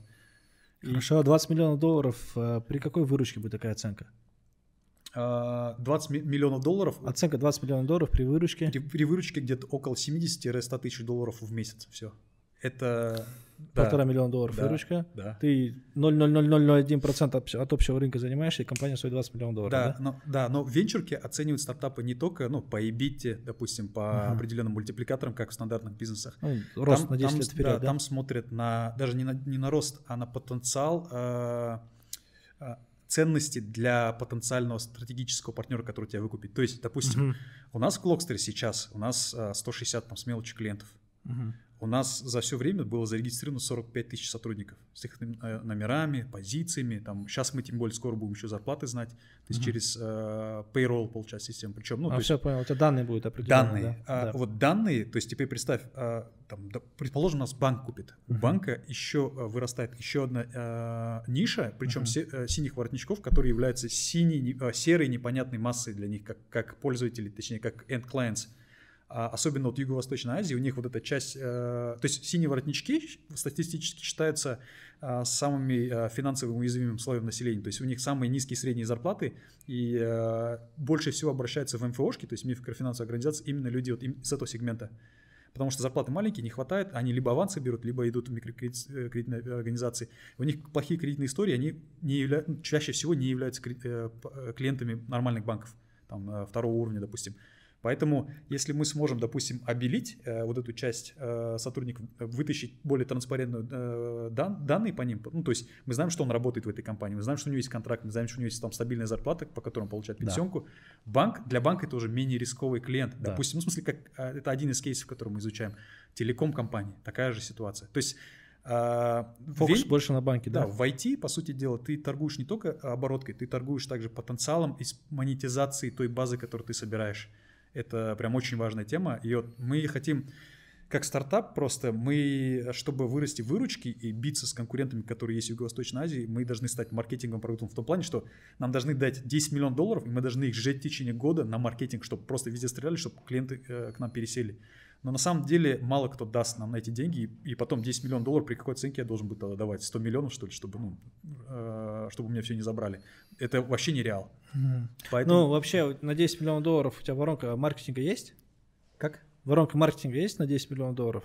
На То есть 10 если миллионов? тебе Нет, сейчас нет, 10 мы, мы на 10 не делали. Мы сейчас сделали воронку маркетинга то на 300 тысяч долларов. Мгм. То есть она... Ну, если будет 10 миллионов А. долларов, то есть ты готов, да, посчитать объем рынка и быстро это, ну, давайте сюда, Нет. я готов. Нет. Я, я даже, если честно, за эту тему не возьмусь, потому что это, это Это просто гипотетически. гипотетически, гипоте- да. Это просто в нашем случае это нереально, потому Ага. что даже в тех же Филиппинах у нас, у нас 7 конкурентов, а, три из которых на том рынке уже более 5 лет, и некоторые из них уже более 15 миллионов привлекли, имеют там около 20 тысяч клиентов, и это, это B2B сегмент, в котором мы как какой-то сторонний продукт приходим, во-первых, нам еще локализация там полгода займет, и на самом деле пересадить, э, переубедить тех э, сесть к нам мы можем только за счет, скажем, там, крутого маркетинга и низкой цены. Но если у нас цена низкая, у нас как бы оборотка будет низкая, и следующий раунд фондирования у нас тоже с большой знаю, у меня просто, я слушаю тебя, у меня предпринимательская жадность уже. Десятый раз говорит, почему 20 миллионов долларов, почему так, ну, как бы потенциал рынка, потенциал роста это гораздо больше. Да, ну... Почему у тебя такой фокус? Нет, на самом деле... что-то другое потом сделать или что? Мне, кстати, это хороший вопрос. А, у, у меня на самом деле, я же... Ну, я в предпринимательстве, в принципе, ну, получается, сколько, 6 лет. А, я, в принципе, ну, больших денег не видел. Там, а, мой потолок там, за все время предпринимательства 300 миллионов тенге, то есть, которое прошло через там, Constant Lab. То есть э, это, это все. Это выручка? Да, это, это за 5 лет uh-huh. во всем Constant Lab моем. Uh-huh. Ну, там Clockstar отдельно, если посчитать, там еще где-то, ну, может, 150 миллионов выйдет. То есть это все. Uh-huh. А, разумеется, что есть еще э, какой-то свой собственный потолок у меня, который мне говорит, типа, чувак, типа, да не, нереально там 100 миллионов, да, там. А, но самый прикол, что а, год назад я думал, что я сделал бы exit там при оценке 5. А, то есть, то есть через год мы можем поговорить об оценке 100. Да, может быть ярд, потому что сейчас, допустим, а, я вот общаюсь с э, сингапурскими инвесторами, там level вообще другой. То, как, э, во-первых, а, там очень много авантюризма. Джеффри, IPO. Я, я общался с там, я Джеффри говорю, у меня завтра созвон там с японскими инвесторами получается. Он говорит типа, make sure you're gonna get them FOMO. Типа FOMO означает там fear of missing out. Типа убедись, что они будут бояться что-то упустить. Просто типа, ну, э, такой, что им должен напиздеть столько. Э, есть, короче, такое выражение в стартап э, вообще тусовке, типа fake it until you make it. И э, это такая уже устоявшаяся вещь, по сути дела, потому что ну, любой стартап — это пузырь. То есть ты, ты рассказываешь свой bigger picture, типа кем ты станешь да. там и так далее, и так далее. Они, по сути дела, в идею же твою вкладывают. Да. И тут и в тебя лично. просто ты должен быть, э, ну, во-первых, ты должен э, знать, о чем ты говоришь, но при этом ты должен быть не менее хорошим актером. Угу. Просто уметь это грамотно. Я, я, если честно, некоторые пич-деки смотрел таких ребят, точнее, продукты говно, они в итоге сгорели, но как они пичили, я, если честно, сам был готов был там блядь, раздеться, все, что есть, мне отдать им просто. Э, э, реально, это тоже от этого зависит. Я сейчас тоже Но твой инвестор, по твоему мнению, больше в продукт поверил или больше в тебя?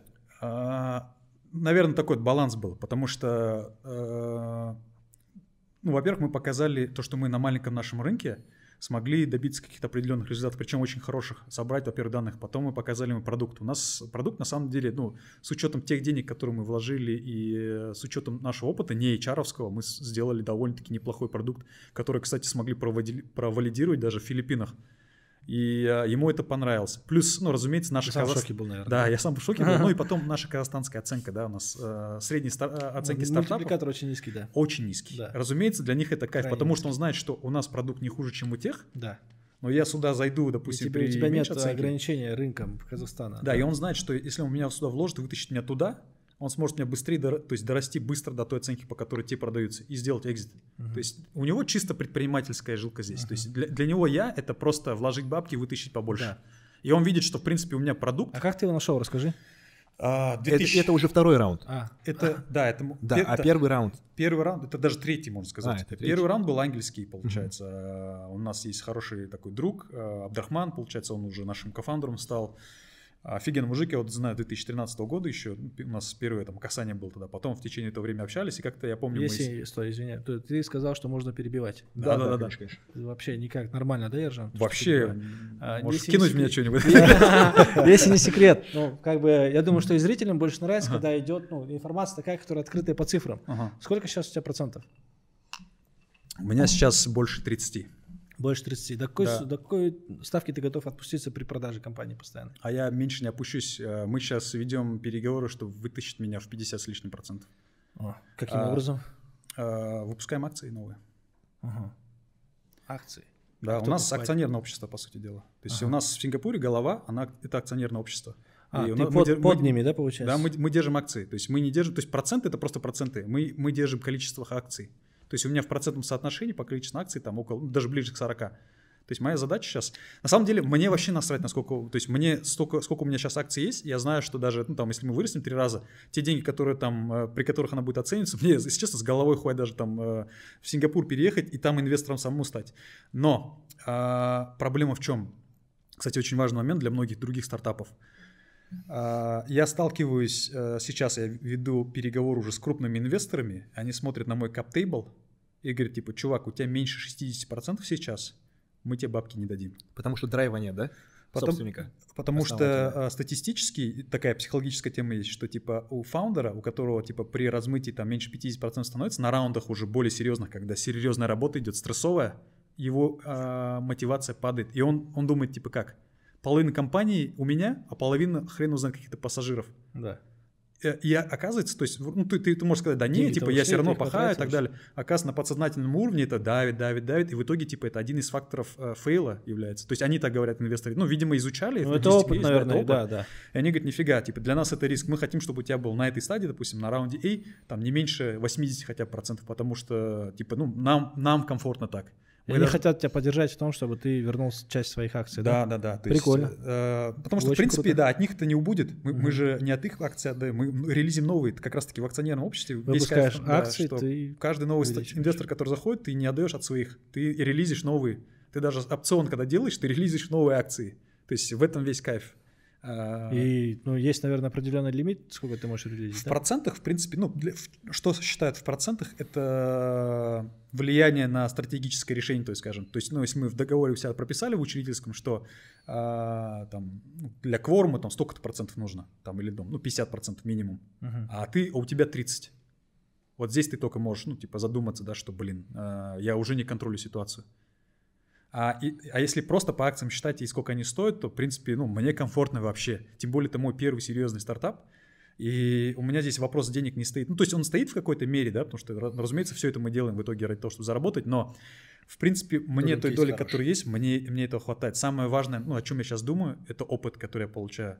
То есть я, на самом деле, э, мне повезло, что ко мне зашли такие инвесторы, у которых есть ре- то есть э, реально прям венчурный, венчурный опыт за спиной там. Как ты более- их нашел? Кстати, мы А, вот, да. перепрыгнули, да? Да, эту ну тему? вот первый инвестор Абдрахман. Да, Ага. первый инвестор Абдахман, Да. он зашел под 100 тысяч долларов, получается. А сам свои 50 когда вложил?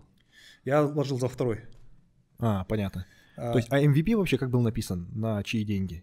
А, MVP вообще, по идее, был на Constant Lab'овские деньги. То есть Constant Lab А, это да, с Нилом компания, вы которая... выполняли заказ и Да, сделали, по сути, мы ваш сделали, MVP, по, да? по идее, за счет от KFC Hardys, мы на них, то есть за их же деньги сделали Ну, MVP. круто.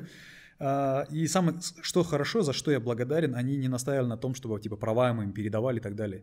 Ахмед Бадави, Мухаммед Эль Шафи, это вообще золотые люди, они ко мне относились как вот братишки, типа, мы, ну, типа, ты такой талантливый, надо тебе расти, короче, двигаться. Они, кстати, очень тоже меня часто под- подбадривали. Ахмеду Бадави, ассаламу алейкум, Ахмед Бадави, если смотрите, вам большой рахмет, а, но он ничего не поймет, на, на английском только разговаривает. Они тоже сильно повлияли, они реально, кстати, поддерживали. Мухаммед Эль Шафи есть такой чувак, он всегда говорил, типа, да, стартап экосистема это тема, тебе надо двигаться, типа, давай. А мы, кстати, единственные, ну, я не знаю, может, какие другие были компании, но мы, кстати, одни из немногих, кому предоплату делали. KFC Hardys Costa не делает никогда в жизни предоплаты. Они делают 45 дней постоплата. А Мухаммед Аль Шафи на тот момент был финдиром. Я ему сказал, блин, у нас не, у меня нету денег, говорю, заказ сделать на этот девайс, на девайсы и на RFID метки. А там 12 тысяч долларов нужно было. И он что-то, помню, вызвал, там был, э, как же его звали? Ну, неважно, там был еще один араб, получается, тоже с финансового департамента. Они что-то по-арабски поговорили, поговорили хорошо. И тот так еще на меня посмотрел, типа, ну, э, он такой, не-не, типа, я, ну, я понял, что они как раз эту ситуацию обсуждают. Это же Constant Lab, правильно? Да, А это, у это, Constant Lab маржа хорошая была? а, это же разработка ПО. Ага. ПО, по сути дела, только зар- 80-90%, зарплата да. сотрудника, который выполняет остальное, да, это, по сути дела, то есть зависит от того, на самом деле, насколько ты сумеешь там Договориться. договориться.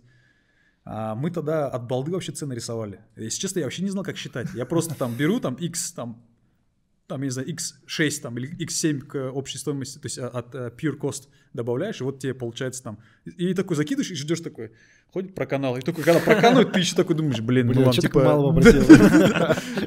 Не, ну в итоге, на самом деле, мы оправдали свою, свою работу, которую мы сделали. То есть мы, в принципе, ну, то есть я на самом деле не переборщил по ценам, а, потому что мы, мы, мы просто знали, сколько другие компании им чарджили. А Мы, мы были таким среднячком для них, по сути дела, нормальным, доступным вполне. И самое важное, что мы были очень гибкие. Мы были одни из тех, которые ну, за бесплатно там доработки делали. То есть нам было в кайф, потому что мы хотели ну, добиться лояльности этой компании, нам очень было важно. Потому что я на самом деле вообще благодарен этой компании и сотрудникам, которые нам способствовали вообще развиваться, которые не, не ставили нам подножки, помогали, наоборот, развивать это все. Хотя, например, учет рабочего времени для всех сотрудников это всегда головняк. Типа ты на самом деле, ну, мы приходили, им жизнь портили. Да. А, в ответ на самом- Сопротивление жесткое, да? Да, в ответ на самом деле их, ну, IT-департамент HR, они нам навстречу шли. Вообще просто, я, если честно, им сильно благодарен за это. Ага. И в целом их бренд, кстати, на нас сказался положительно, потому что везде, когда мы пиарим, там KFC, Hardys, Costa, на самом деле это прям такой бренд awareness хороший для нас. А второй, получается, раунд, буквально через в 2017 году мы 100 тысяч привлекли от Абдрахмана. Съездили в Китай, помню, девайсы нашли, начали в 2018 году первые продажи. Кстати, вот самым первым клиентом э, Ильяс Сатаев и Мирас Ибраимов выступили А2 сеть, получается. Просто как стартап поддержим вас. Да-да, я видел у них. И после этого я тоже отправил запрос. Мгм. Но мы почему-то на тот момент не решились. Его только в этом году поставили. А, тогда еще. Ну, Да, кстати, да. хорошо, что ты сейчас, потому что когда мы тогда ставили, продукт был говно, говнище. Мы, кстати, вот три раза переписывали. Три раза. То есть вот текущая версия это третья, которая с нуля архитектурно была переписана нашим новым CTO, вот Алексеем. А, э, И этот э, в 2018 году как раз-таки вот мы начали первые продажи. Так получилось, что мы за короткий срок там 60 клиентов набили себе. Ну, неплохо, по идее. Но у нас бизнес-модель, конечно, тупая была. Мы девайсы в аренду сдавали, по сути дела. Это вообще было тупо. А, потому что ну, никакого масштабирования или там э, ну, нормальной работы с ними, про- то есть всегда будут проблемы. будут Да, чтобы понятно было, Clockster — это такая компания, которая ведет учет э, сотрудников по биометрии. Да? Раньше было по отпечатку пальца, сейчас Да. по Face ID. То есть, ну, даже не можно без метрии, учет рабочего времени Да. сотрудников. Да, Э, мы покупаем такой девайс, который вешаем на входной группе, и человек приходит, отмечается лицом, да, и фактически система знает, когда он пришел, когда он ушел. Да, то есть мы И формируем табелирование, там автоматическое получается. Сейчас вот, кстати, у нас будет скоро появится автоматический по- подсчет зарплаты с учетом всех налогов, овертаймов, там ночных часов и так далее. Мы сейчас эту тему уже бету-версию выкатили, но мы ее сейчас тестим, кстати, вот с филиппинцами и с индусами Мгм. начнем сейчас. А, и вот второй раунд инвестиций. А, мы уже привлекли какую-то часть э, клиентов, получается, у нас около 60, помню, было, мы так ходили, там пичили всем. И вот э, на тот момент там один из первых фондов в Казахстане профессиональных, это был ABC I2BF. I2BF это вот первый профессиональный венчурный фонд казахстанский, который у нас появился. И мы с ними, э, с ребятами встретились, они говорят, чуваки, давайте мы вам стошку загоняем. Я ходил что-то, если честно, я, э, мы где-то полгода, наверное, ходили, пока они мне дали стошку. И они мне ходили, пинали, что ты хочешь? Закрываем сделку уже. Я такой, блин, надо там да набрать, я хотел бы синдицированно там больше сделку сделать. А, Адиль Нургожин, получается, и Анвар Сейфулин, два партнера, которые ABC I2BF, получается, двигали. А, Адиль как-то мне говорил, типа, вот у нас сейчас есть еще один инвестор, а, Олжас Жингулов. Ты можешь сказать, когда, какая оценка тогда была, когда ты 100 привлекал? Миллион двести. Тогда миллион двести была оценка. А при выручке?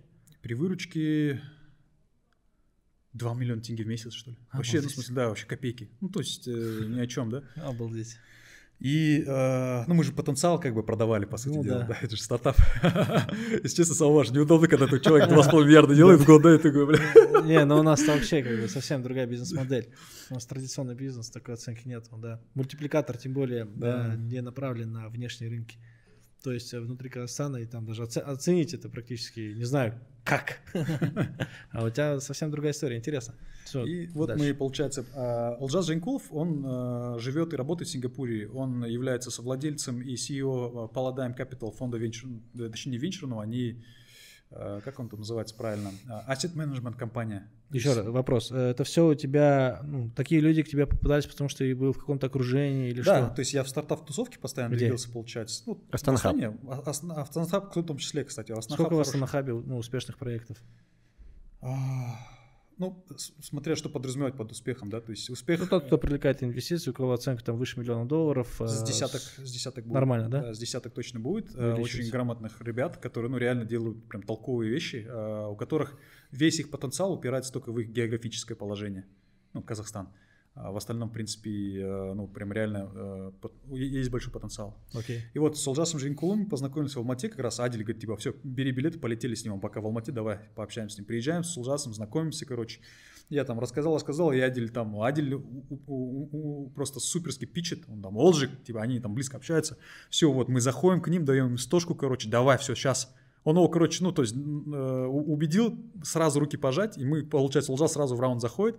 И а, так получилось, что я тогда по Constant Lab как раз-таки там первый свой госпроект начал делать, начал, в принципе, неплохо заработал. У меня было свободно 50 штук как раз. Я как раз решил ну, дополнить, во-первых, чтобы ну, свое количество акций чуть расширить, и плюс, ну, все равно чуть дополнительно финансово поддержать свой проект. И, э, но а, у меня было какое условие, что я типа ежемесячно по 3-4 тысячи долларов буду закидывать в течение года. А, И так получилось, чтобы мы пока регистрировали, но мы решили сразу голову в Сингапуре зарегистрировать для будущего фандрейзинга, получается, До того, как ты познакомился с, со своими сингапурцами, да. А почему сразу там? Да. А, Ну, во-первых, Олжас там уже жил. Мгм. Он как бы, он говорит, что Сингапур, он входит в четверку азиатских тигров. То есть это, это город-государство, в котором э, общая оборотка там, это 3 триллиона долларов, да, это на таком пятачке. Там а, только у Темасека, допустим, венчурного фонда, у него под управлением там около триллиона долларов. То есть это, ну, там вообще бабки. то- э, Crazy Rich Asians фильм же есть. Вот Ага. это, это про Сингапур, кстати. Мгм. И он говорит, что фокусироваться надо туда, там другие чеки, там другие бюджеты. То есть ты приходишь, если ты общаешься там за 500 тысяч долларов, с тобой никто не общается. Что за стартап, которому 500 тысяч долларов нужно, допустим? Для них чек средний там это 500, э, там, точнее миллион, там 5 миллионов там на seed серии, там реально. Я, кстати, я вот часто читаю Tech когда читаю на seed стадии привлекают там 3-5 миллионов долларов, я, я про свой вообще фандрейзинг не хочу даже говорить. Мне неудобно становится реально. И вот, э, получается, мы фандрейзим, ой, точнее, договорились, и э, решили зарегистрировать компанию в Сингапуре, и у нас потом начинается жопа. Жопа с открытием банковского счета. А в Сингапуре очень тяжело открыть банковский счет, особенно с прошлого года эта ситуация ужесточилась. И, э, кстати, я не знаю, благодаря там некоторым нашим государственным деятелям это стало еще сложнее. Мы попали в, в красную зону риска для банков Сингапура. И все, кто имеет казахстанские паспорта, там, ну, в том числе и российские, вообще и синговские, там, сразу нахрен. Типа, если они здесь не присутствуют, если у них здесь нет оборотки, если у нас нет по ним транспарентных данных по налогам отчислений за последние, там, ага. допустим, года два, нахрен их, не знаю, в жопу их сразу. Вот а, отношение такое с тобой, ответ там, допустим, от DBS, там, thank you for applying, unfortunately we cannot accept your application. Я им вот такой текст пишу, они мне вот все нахрен иди. Похер вообще. Там были, конечно, банки, которые с тобой сисюкались, объясняли. Э, с HSBC, кстати, я им благодарен. Они мне там сказали, почему они мне не могут открыть.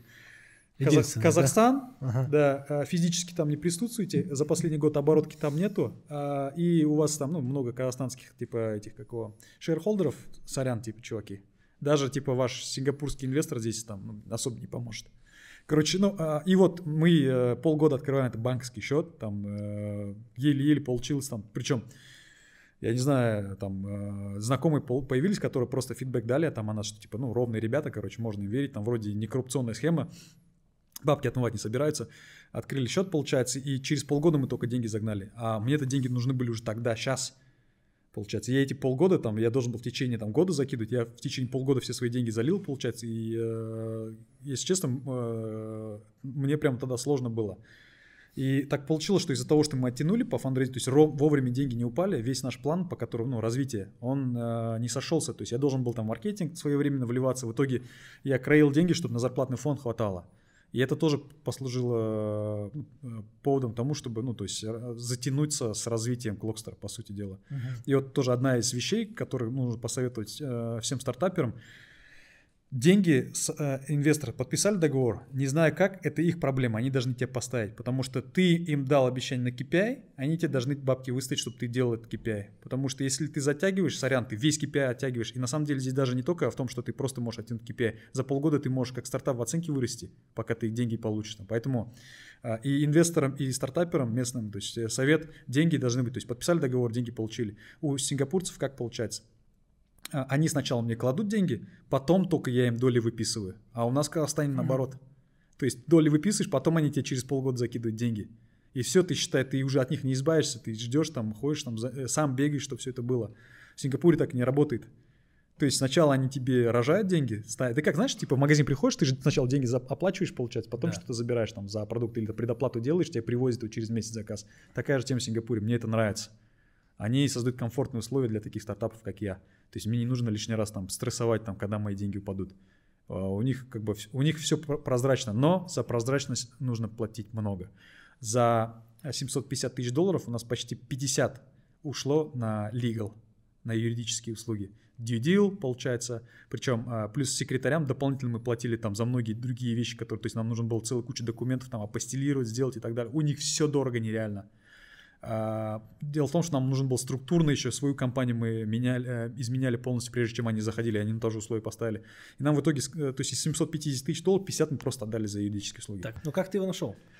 А, вот, получается, 2019 год, я в Сингапур ездил уже три раза, да, там, а, пичился, получается, мы там, у нас одно касание там с ними было, в Сингапуре самом. Потом А-а-а. они сюда приезжали по приглашению МФЦ, там несколько инвесторов Сингапура, в том числе Quest. Ага. Я познакомился с одной из, а, с одним из партнеров, получается, Quest, Епинго, женщина, предприниматель, она спец по вьетнамскому рынку, по венчурной теме.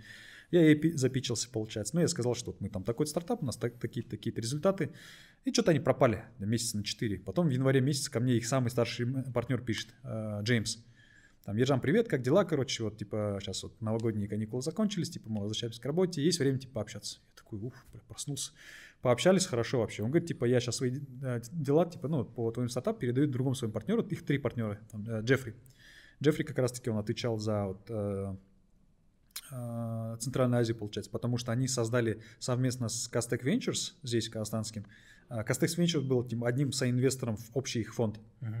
И они как раз здесь смотрели казахстанские стартапы, в которые можно было э, воткнуть деньги. Там они рассматривали несколько из них. А в два из них очень крупные, ну, называть их не буду, не вложились, потому что по оценке не сошлись. Там ребят наши прям вот так зарядили, короче, и те говорят, нет, чуваки, вы что, короче, типа, ну, ваш стартап мы туда не вытащим. То есть вы не сможете ага. конкурировать, поэтому у вас слишком высокая оценка. До свидания. А тут я появляюсь такой скромненький, говорю, а у нас вот столько-то оценка, короче. И то я даже тоже зарядил поначалу, короче, меня там нормально порубили.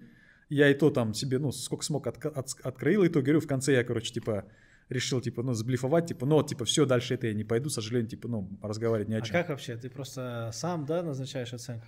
Вообще, да, по большей степени. Ну, Прикольно. вообще правильно, э, на более серьезных раундах, да, ты должен на мультипликатор смотреть. Вот в наших решениях в азиатских странах мультипликатор 6 от э, годовой оборотки. Угу. А мы там, ну, вообще, в смысле, да. вообще рядом не стояли. И он мне про это говорил. Ага. Он мне говорит, ты мультипликаторы знаешь? Я говорю, знаю. Он говорит, оценки своих э, конкурентов знаешь? Я говорю, знаю. Я говорю, ну я там начал типа пич, типа, ну, у нас есть такие-то фичи, у нас там есть так, такая-то тема, типа, у нас там Customer Acquisition Cost вот такой-то, мы типа протестили в Филиппинах, там, э, вот это какой, лид, лидген, да. у нас вот э, столько-то вышло там за CPL. Он такой, ладно, короче, ну, типа, не будем эту тему обсуждать, короче, давай, типа, вот, типа, вот моя э, оценка, которую, типа, я предлагаю. Я говорю, блин, нет, вот ниже этой я не пойду, короче, и все. И типа, ну ладно, типа, подумайте, там, вернемся. Я, если честно, думал, бля, нахуй надо было соглашаться, бля. На следующий день, когда он мне там э, списались, потом созвонились, он говорит, ладно, типа, он еще помнит, да, ради тебя, говорит, типа, потому что мы, типа, верим, типа, ладно, там, типа, и ты, типа, молодец, короче. Я такой думаю, уф, если честно, такой, типа, хаслер, типа, ой, типа, знаешь, типа, а, в покер выиграл, бабки, мне короче. говорить, э, оценку текущую, это договоренность с инвесторами или да, что? Да, или... потому что мы сейчас уже фандрейзим ага. дальше, и у нас сейчас, ну, соответственно, другая оценка. А,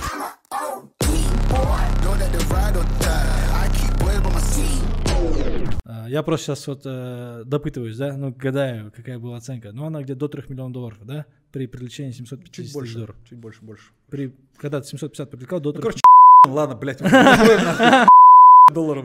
Долларов. Была при привлечении 750. Да. Ну, ты красавчик.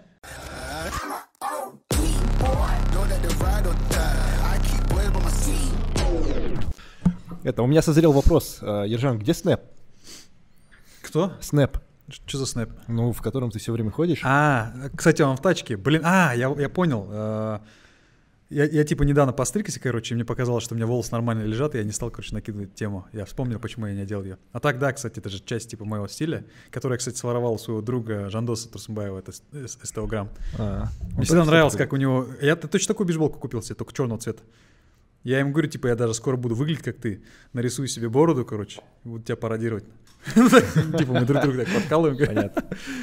Так, на чем мы остановились там? Про инвестиции, да, говорили? Да, про, вот. интересный вопрос про то, как он а, нашел инвестора на 750 тысяч долларов. Ну, в принципе, рассказал как раз про это. Ну, ага. в IT-стартапах э, без вариантов инвестиции нужны, а вот именно в традиционном бизнесе, как, как э, думаешь, насколько они нужны? Ты же начинал с нуля, да? Да вот именно первый свой основной бизнес, да. э, купли-продажи, находишь клиента, находишь поставщика, 13 бизнес, да. да. Это получается металлопрокат, а 13 бизнес. А, это 13 уже бизнес. 13 бизнес, да, до этого было 12. Символично еще, да? Звучит? Да, да, я считал, ну как- как-то сел, посчитал, было прикольно. Ну, э, поставка машины, такси, потом пилорсы мы ставили, потом пытались рекламу продавать на крышах, ездили в Астане, говорили, что у нас в Алмате это крупная компания, в Алмате приходили, говорили, что у нас крупная компания в Астане, ну, типа такого. Реклама на билбордах, реклама на а, наклейках а, Алсека, квитанции, которые идут. Потом компьютерный, а, PlayStation клуб открыли, спецтехникой занимались. В общем, очень много чего пробовали с друзьями. В итоге как бы разошлись за два года. Ну, то что я коротко очень рассказал. Вот. А здесь ты один собственник? Да, сто процентов. Нет инвесторов? Нет, нет, нету инвесторов, нету партнеров, нету никого. А на другие бизнесы привлекаешь деньги? Да, на другие бизнесы, на, на три других я привлекал. В долевое участие или займ? А, займ. За, а, на Форт Боярд это долевое участие, мы как бы поделились, да. А, Форт Боярд, фу, а, то, что было связано со строительством и ремонтами, это был займ. Угу. Я его потом закрыл и решил этим не заниматься, потому что нам долги, они до сих пор должны, не выплатили наши заказчики. А, ну, как бы да, займ, я, я как-то, короче, у одного человека спросил. А, его зовут Талгат Хужахметов. Он а, а, состоит в Айканат. Мгм. Айканат это благотворительный фонд, который связан с тем, что обеспечит там сельской школы образование. Айдан Рахимбаев основал. Мы туда с друзьями вступили, являемся попечителями. И вот как-то он, Талат Хужахметов, получил, Талат Базарбаевич э, попросил довести до Бурабай, когда открытие школы в Боровом было. Ну, Мы едем, я говорю, вот, например, у меня есть стопроцентный бизнес, где я все риски знаю отлично, и я являюсь единственным собственником. У меня туда нет никакого желания никого привлекать.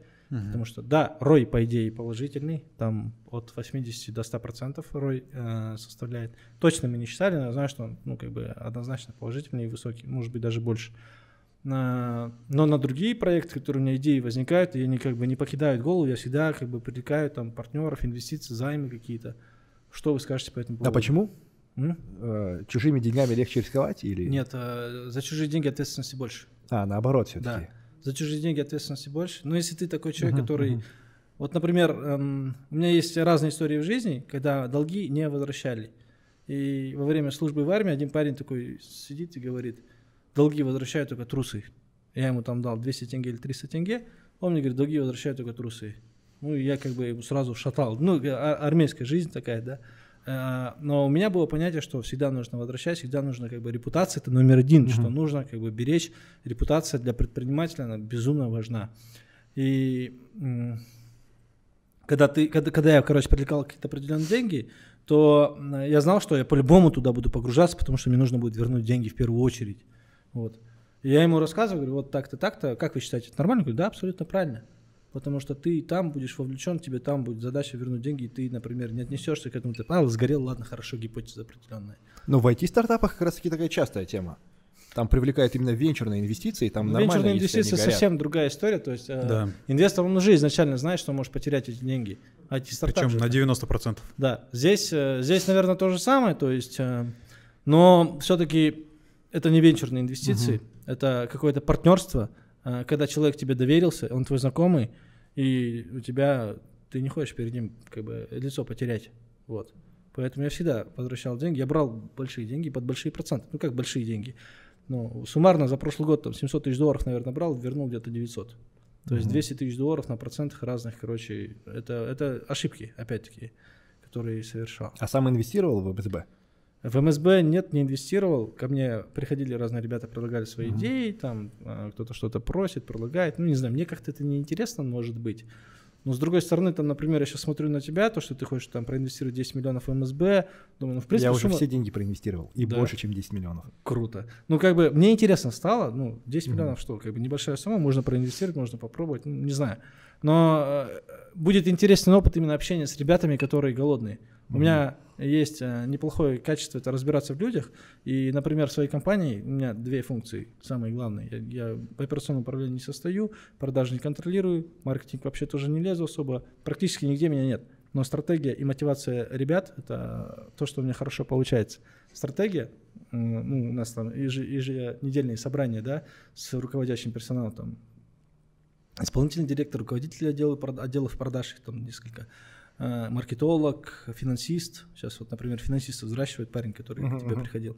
Он сейчас очень хорошо как бы начал там таблички всякие создавать, и полезная история пошла. Главный бухгалтер. Мы собираемся, и у нас как бы стратегия какая-то определенная идет, где мы планируем. там, На этот год, например, мы поставили минимальную цель, э, красная зона, да, Э, есть э, в нашем понимании три зоны. Красная зона это минимальная, минимальная цель 5 миллиардов оборот. Э, 7 миллиардов это такая желтая и оптимально, куда как бы охота стремиться, цифра это 10 миллиардов. Сейчас, например, я ну, на 90% уверен, что 5 мы закроем, потому что уже год начался, мы идем очень хорошо. И, в принципе, э, можно привлечь инвестиции, да, и сделать это быстрее. Но в то же время можно, например, в дому взять какие-то субсидии под 6% годовых, дешевых денег. Вот я в этом году зарекнулся, вот буквально пару недель назад, что больше я не буду привлекать дорогих денег. Я уже как бы опыт получил, понял, насколько это плохо. Ну, как бы в динамике сказывается, что это может разрушить твой бизнес, разрушить вообще. Ты можешь остаться у разбитого корыта, если еще ошибки такие продолжишь допускать. Поэтому э, дол- дешевые деньги, там, субсидии дому, мы сейчас к этому стремимся, там, например, а, ищем недвижку, чтобы заложить, там, максимальную сумму взять и так далее. Дешевых денег там, до 15%. будем брать любые суммы, любые как бы... Без долевого участия. Без долевого участия. Да. Ну, почему-то у меня нет никакой идеи там продать долю. А, может быть, еще потому, что никто, в принципе, не предлагал купить. Mm-hmm. Я не искал того, кто готов был бы купить долю и участвовать в партнерстве. Ну, я как-то, короче, такая идея в голову вообще не приходит. Вот.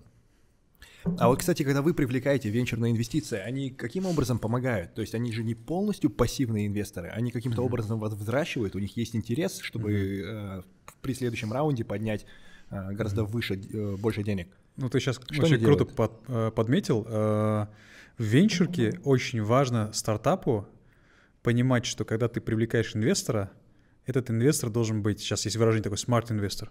То есть инвестор не который тебе просто бабки дает, а который тебя тащит еще за уши вперед. Да. У которого ты, во-первых, ты должен посмотреть, насколько он профильный к твоему стартапу. То есть, допустим, ты HR-стартап, тебе желательно заводить HR-инвесторов. Вот, э, кстати, вот в этом раунде в 750К 150К пришло от российского фонда HRD. Они как раз HR and ED, то есть education, то есть э, human resources plus education, они профильные. У них как раз-таки весь их комьюнити, то есть нетворкинг это в, HR-сфере. У них, uh, у Ивана Клевцова, допустим, нашего вот инвестора со стороны HRD, у него опыт чистый HR, у него HR своя компания по рекрутменту, то есть он наш профильный инвестор, который понимает от и до бизнес, и он, э, то есть, и, и вот, допустим, сегодня буквально созванивались тоже с его помощником, тоже я там э, задавали вопросы по некоторым моментам, на которые они нам дали расширенный ответ. То есть, как это должно выглядеть, как это должно строиться. Очень важно подбирать профильных инвесторов. А, у меня есть, да, ошибки, в принципе, ну, там Абдике, а, наверное, простит меня, но он, по сути дела, не является профильным инвестором. Он просто на тот момент других вариантов не было в Казахстане, потому что венчурная ну, как бы индустрия здесь не развита.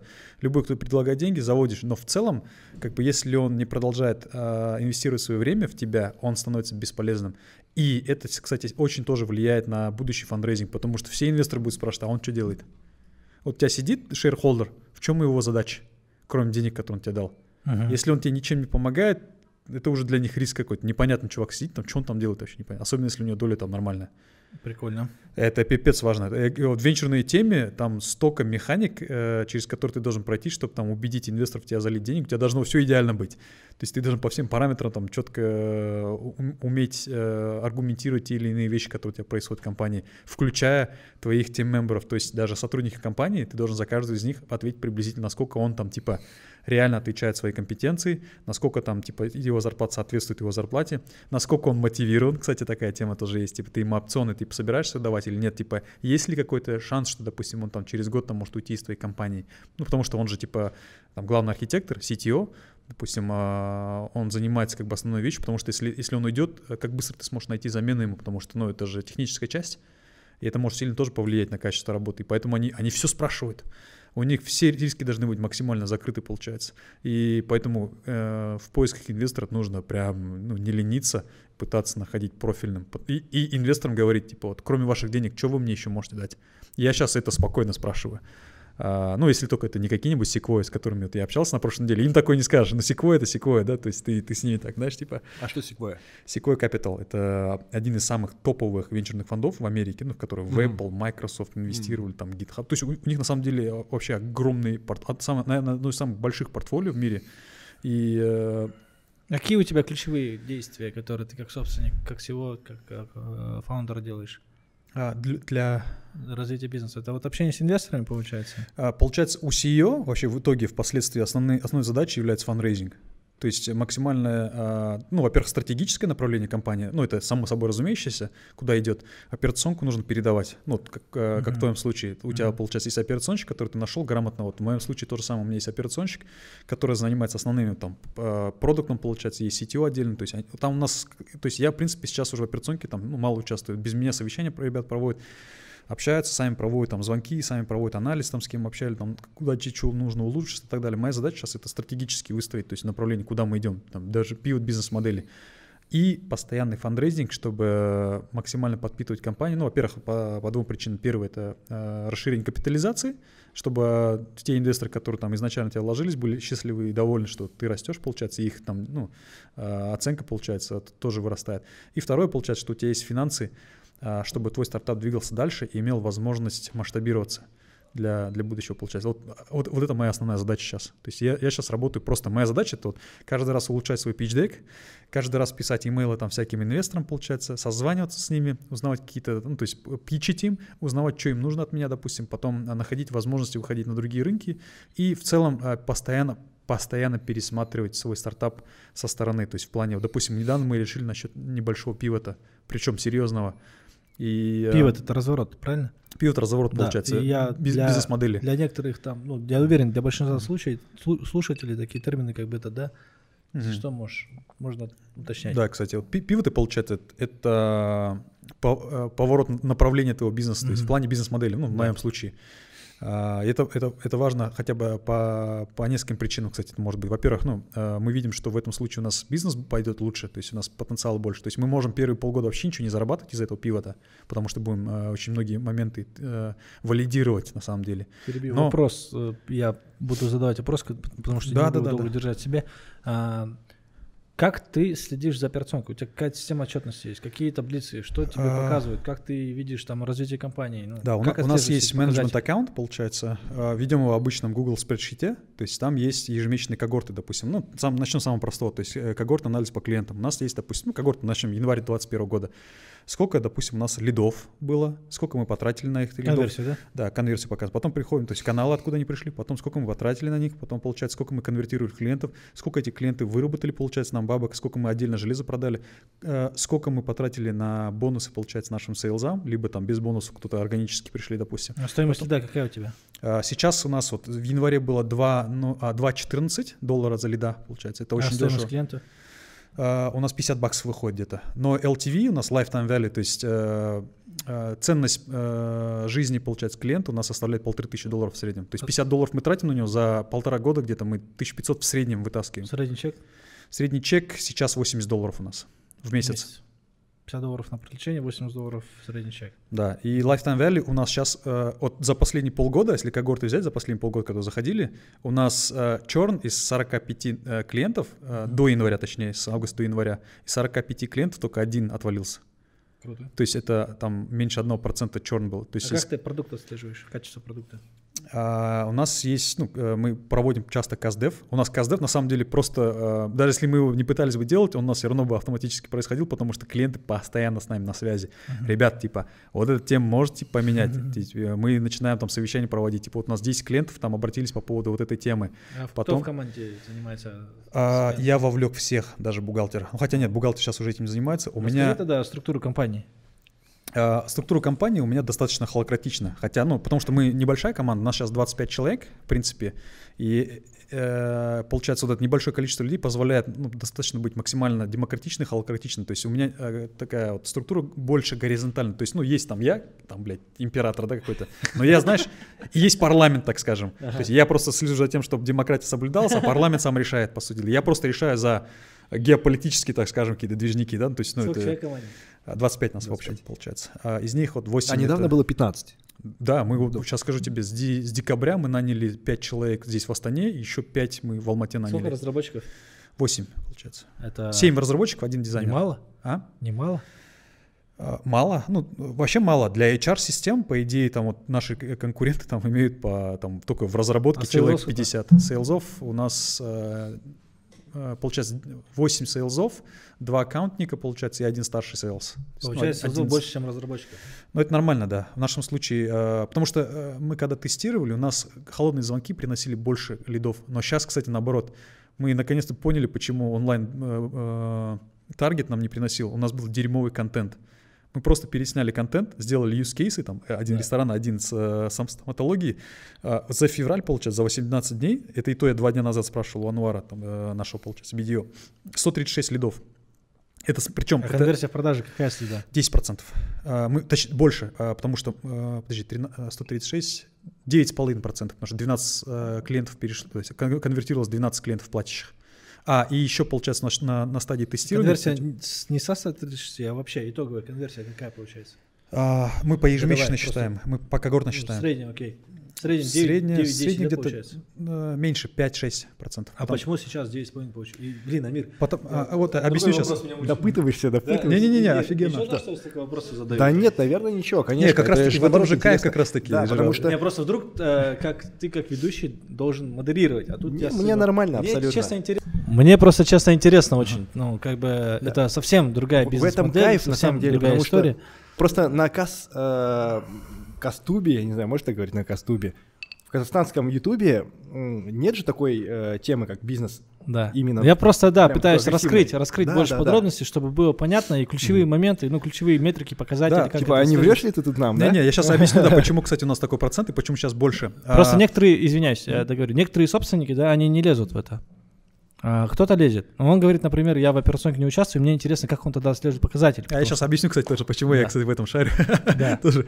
А, Отвечая, получается, на первый вопрос, ну почему, в Так ты все смысле... время пичешься. Да, Да. ну вот это одна из них, но в основном это акселерационные программы, в которых я сам должен участвовать. То есть мне в первую очередь нужно эту тему лучше всех понимать в своей команде, потому что э, у меня такой момент был, когда, то есть я до сих пор, э, то есть у меня команда часто делает ошибки вот в метриках. Мгм.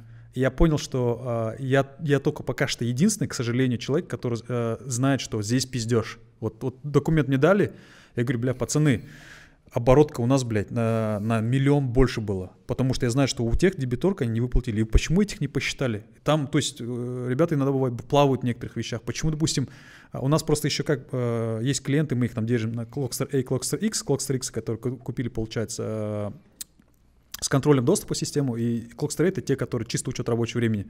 У нас было такое время, когда э, там эти э, у нас э, разбились, получается, на те, кто продавал Clockster и Clockster A, и, и, и получается, наш Роб, руководитель отдела продаж, не считал там типа X, потому что типа это, ну, как как будто бы другой продукт вообще. И в своих отчетностях просто тупо забывал, то есть не то, что забывал, вообще исключал их, потому что типа им Арман занимается, это не моя тема. Я говорю, ты дурак, что ли, ты мне общую картину дай, ты зачем мне, говорю, ты мне причем сейчас приносишь картину за, за три месяца и просто убрал там часть оборотки оттуда. А ну, им же Арман за ним... Э, при чем здесь вообще Арман? Ты мне сейчас даешь как роб отчет по продажам и оборотке от всех клиентов. За, ну, то есть э, не только, и даже вот по там, CAC, по LTV, по многим вот этим моментам, там даже просто когда калькуляции происходили, там столько ошибок допускали. И я поэтому, в принципе, всегда пытаюсь ну, максимально вовлекаться, то есть ну, изучать. Потому Это что, в принципе, основа бизнеса, да. да, потому что если- я понимаю, что сейчас пока что я не могу себе позволить просто, ну, там, э, ребятам все отдать и быть уверенным, что 100% все будет четко, Да. потому что ребята у меня классные, но пока что э, в этом лидирую я в плане знаний о том, как это правильно считать в своем собственном бизнесе, потому что я самый заинтересованный человек в своем бизнесе, я лучше всего цифры знаю. Я- у меня хорошая память на то, кто какие у нас клиенты, когда платили, когда не платили. Я это, кстати, настолько часто наблюдаю сам, что...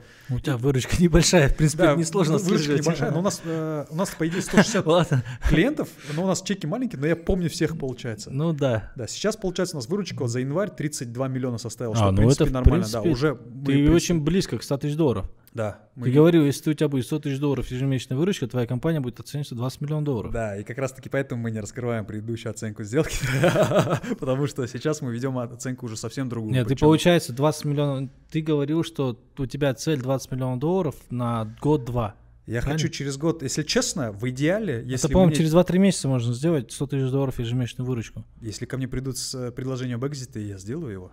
Мгм. Э, На самом деле... э, Не, вот э, я к чему, к чему это веду? Веду, может быть, ты неправильно оцениваешь компанию? В том плане, что 100 тысяч долларов может тогда не стоить 20 миллионов долларов. Э, Нет, нет, стоит на самом деле. Просто... У тебя уже практически 100, у тебя 80, 80 да, получается? 75 тысяч долларов. то 75 есть. тысяч долларов. Да, да. тебе чуть-чуть добавить, у тебя стольник будет. Там иногда несколько клиентов, у тебя 100 тысяч долларов, как бы ерунда.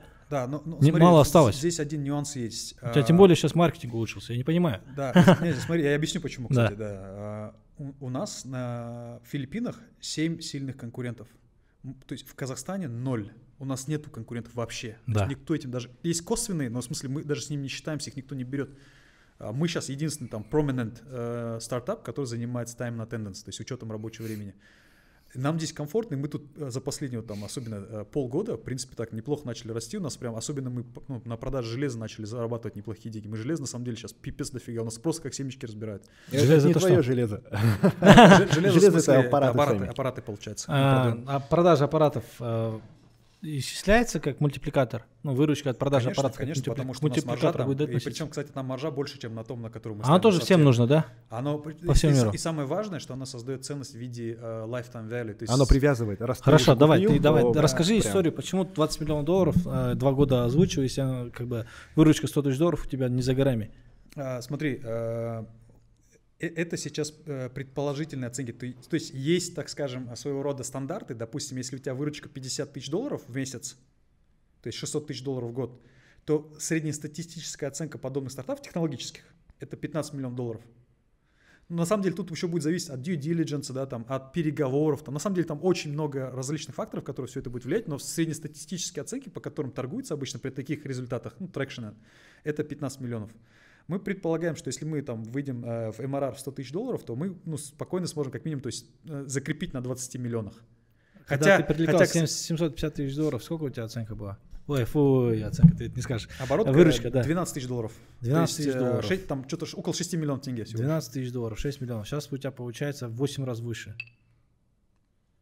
Нет, меньше, в 5 раз. Ой, в получается. 5 раз, в 5 раз больше, да, в 5 раз. Тогда получается у тебя оценка, я просто сейчас вот э, допытываюсь, да, ну, гадаю, какая была оценка. Ну, она где-то до 3 миллионов долларов, да, при привлечении 750 Чуть больше, долларов. чуть больше, больше. При, когда ты 750 привлекал, до Ну, 3 короче, ладно, блядь, долларов. долларов. Была при привлечении 750. Да. Ну ты красавчик. То есть сейчас перед нами сидит человек, который, компания, которая ценится, личное, личный капитал которого, при том, что у него там под 40%, при его мультипликаторе 15 миллионов, 6 миллионов долларов примерно ты и стоишь, да, сейчас? Если я смогу это закрепить, то есть тут же еще... Но ты, у, есть- те- у тебя уже есть прецедент того, что ты при долларов ну, закрепил. Да. Правильно? И, кстати, мы сейчас, на самом деле, знаешь... Я люблю чужие деньги Да, считать. не- не, я тоже э, шучу. Не, хотя да, неправда. не, Или нет, неправда. Э, Прикол в чем? Я сейчас, я, я на самом деле сейчас изучаю другие стартапы в этой сфере. Я понял, что пипец мы себе недооцениваем. Э, А мне тоже так кажется. В смысле, прям вообще не Вообще не бьет логика Причем раз никакая. в пять. Да. А, есть стартапы с минимум трекшена, вообще никакого. А, продукт говно, оценки там от 7 лямов начинаются, привлекают по лям полтора. Есть те, которые привлекли 5 лямов недавно, в январе месяце. Кстати, один из потенциальных инвесторов моих мне скидывает ссылку на них. Вот, говорит, типа, твои конкуренты. Я смотрю на них, они привлекают 5 лямов, оценка не указана. Они делают, э, как ты говорил, когда себе деньги еще забираешь? Cash-out. Cash-out, cash-out. Э, В их случае не знаю. Но, Ну, вообще, ты интересовался этой историей? конечно, Ты очень бы много- хотел 5 миллионов долларов привлечь, миллион сейчас себе забрать. Блин, да я с удовольствием это сделаю. Почему но- не делаешь? А, Почему ты так не сделал, когда... Ну ладно, 750 ты объяснил, почему У ты меня не чуть-чуть не хватает вот этого Наглости. наглости. Я, если честно, я, опять-таки, у меня никогда не было предпринимательского характера. Сейчас я понимаю, что мне чуть наглее надо быть. Особенно вот я общаюсь сейчас с Джеффри, они пипец наглые во всем. Торгуются там. Да. То есть benefit в свою сторону берут. Ну у да. меня нет такого. Я, я больше такой чувак, который отдает. Но я, в смысле, я учусь, я понимаю, что я, я не приду никогда к большому успеху, если не научусь Дорого продавать. дорого продавать и просить. Мгм. То есть, и, и на самом деле этим я на самом деле даже никого и не обижу в итоге. Да, что- по-моему, это наоборот. Инвестор, когда а, вкладывает, например, 10 миллионов долларов, 10% cash-out, это нормально. Когда Венчур говоришь, на самом деле, э, смотря от, от стадии, еще на самом деле зависит Да, от да, стадии. Если когда- ты увидишь, что твой стартап реально крутой, Да.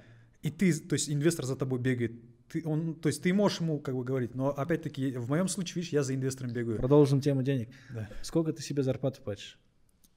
Э, полтора миллиона тенге. Это просто базовые расходы ежемесячные, да? У меня кредитов на почти 600. Мгм. И я инвесторам сказал, чуваки, я, ну, то есть у меня был Constant Lab, я зарабатывал на нем очень хорошо. То есть если я купил квартиру, если я купил тачку с нуля, то есть... По десятку, да?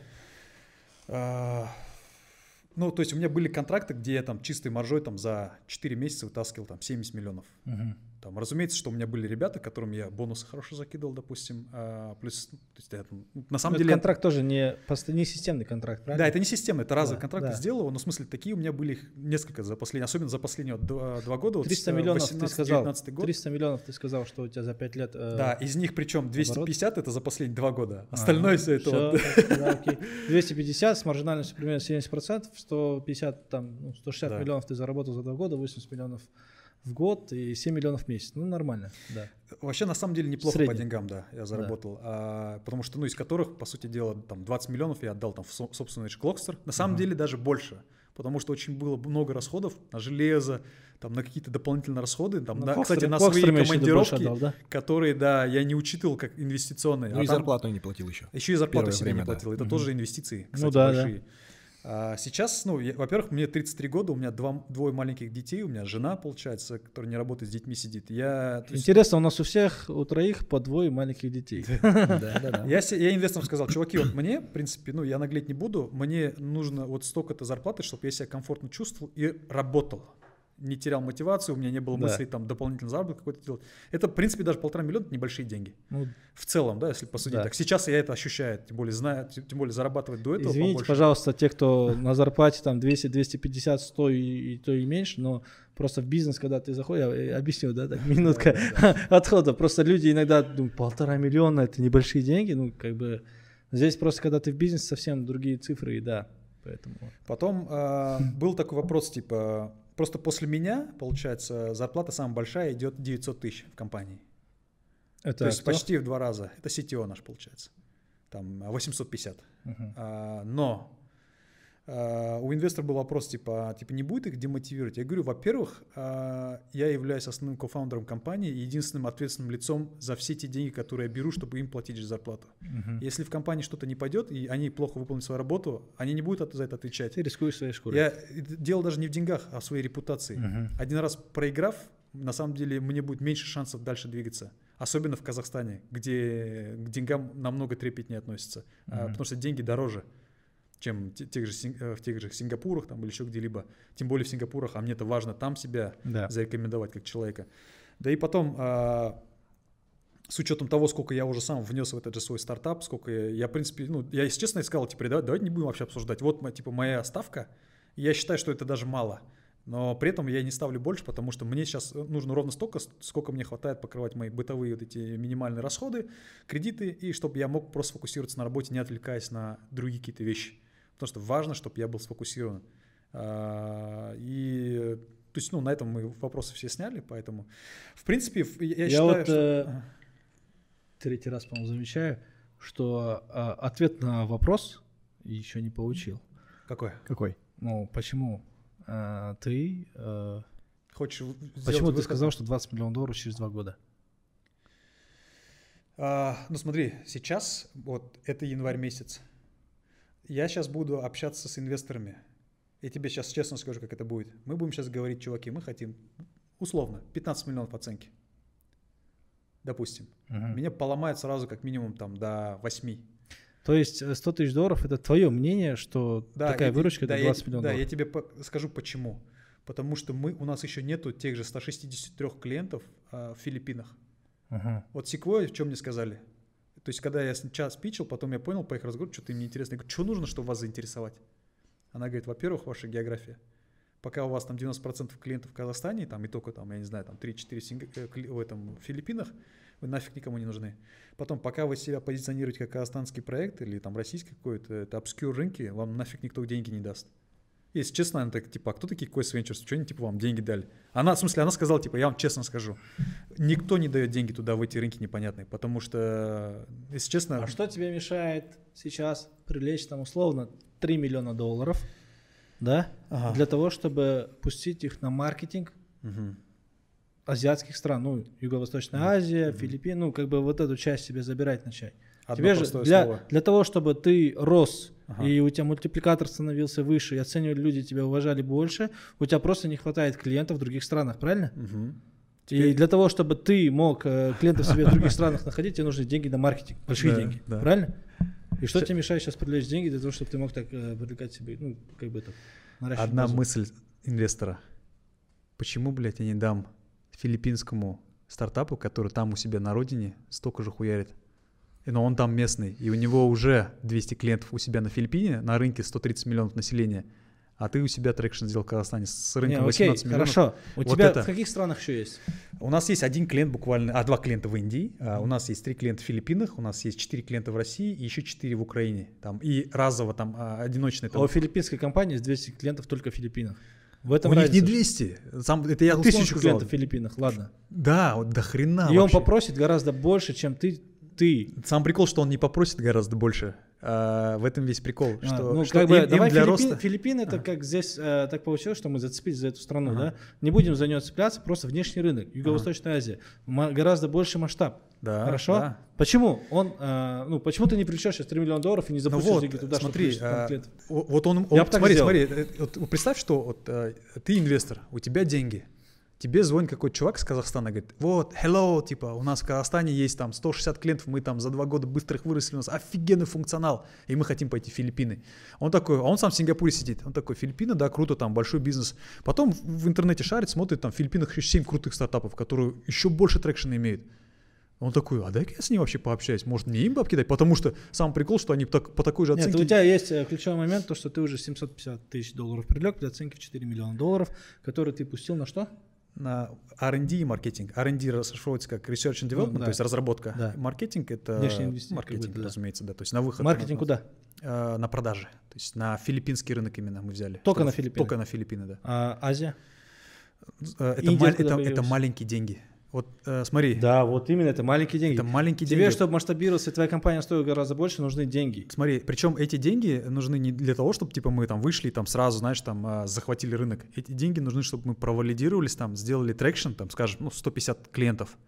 И параллельно, пока мы их делаем, моя задача как CEO в стартап-экосистеме, я должен идти, да, набирать новых инвесторов, говорить, чуваки, у нас неплохо получается, мы там каждый день по 2-3 клиента дорабатываем, у нас потенциал такой-то. И при этом еще свою оценку пытаться поднять, побольше оценки их завести. То есть здесь два аспекта, как бы и деньги набрать, чтобы свой бизнес двигать, и еще и постараться сторговаться на свою оценку более потенциальную, ну, большую на будущее. То есть, э, если честно, это такой стрессовый момент, потому что инвесторы же тоже не дураки, там сидят уже давно прошаренные люди, они тебе столько вопросов накидают, тебя схавают с говном. Ну, ты просил 3 миллиона? А, Я просил 2 миллиона сейчас. Я- и Мне сейчас нужно 2 миллиона, потому что у нас ну, есть калькуляция. Потому что я, кстати, тоже я не могу от балды дать там 3 миллиона. Я от балды должен взял, дать, да. да. Ну, 2-3 миллиона, как бы, да, Да, для мы маркетинга. составляем P&L, допустим, Да. на 18 месяцев и говорим, что вот 2 миллиона нам нужно вот на там маркетинг, R&D, на такие-то фичи, плюс pipeline ы выстраиваем и типа показываем, вот типа для чего вообще 2 миллиона и к чему мы должны прийти спустя 18 месяцев за эти 2 миллиона. То есть, что мы должны прийти, допустим, там, Еще компания должна оценить в 15. да, то есть, допустим, мы должны прийти там 350 тысяч долларов MRR, допустим. А, Если 355 тысяч MRR, это приблизительно там под 5 миллионов в год оборотки. В этом случае 5 миллионов в год оборотки — это оценка, ну, ты уже можешь и о 100 миллионах говорить в целом в IT э, то есть по стартапам. Но я в смысле и о том, что если мне сейчас придет какой-то э, стратегический партнер, который, скажем, в, в чью экосистему мы подходим, типа Яндекс, там, говорит, типа, чувак, давай мы тебе сейчас двадцатку дадим, типа, э, экзит делай. Я, если честно, там, ну, ломаться не буду, знаешь, типа, ну, я подумаю. Это там, тоже как я бы... нахрен, типа, да, что там, у кого там, что сделать, пацаны, скажите. Просто продам сразу. Э, Я, я сейчас об этом, просто я, я, в принципе, сейчас, особенно вот с января месяца, когда у нас, с- по сравнению с декабрем, у нас там рост почти практически был там x2 по оборотке, я что-то начал такой задумываться. А у тебя блин, оборотка 32 стала в январе. Да. До этого было 16. Э, У нас, э, получается, у нас было в октябре э, 10 и ч- и 7, что-то такое-то было. Потом в, э, в ноябре э, тоже почти так же. В декабре чуть подросло, потому что железо до хрена под- продали около 14. И вот в январе там еще больше железа заказали. Плюс по софту у нас клиентов да набралось. А теперь как бы более-менее... И сейчас ты такой становится более, да. больше веришь в свой продукт, но да. я себя пытаюсь все равно как бы, ну то есть э, не обманывать. Это Казахстан, здесь нету конкурентов, здесь lead дешевый. Слушай, э, когда ты говоришь про то, что Казахстан, нету конкурентов, мне на ум, ну это прям совсем э, неадекватное может быть сравнение, но Каспи приходит. Э, у 15 Каспи как миллиардов раз долларов капитализация. Ну, у, у них капитализация на самом деле. э, Вот, кстати, э, ну, э, это же вот капитализация, когда особенно. Тинькофф то 10 есть, миллиардов долларов.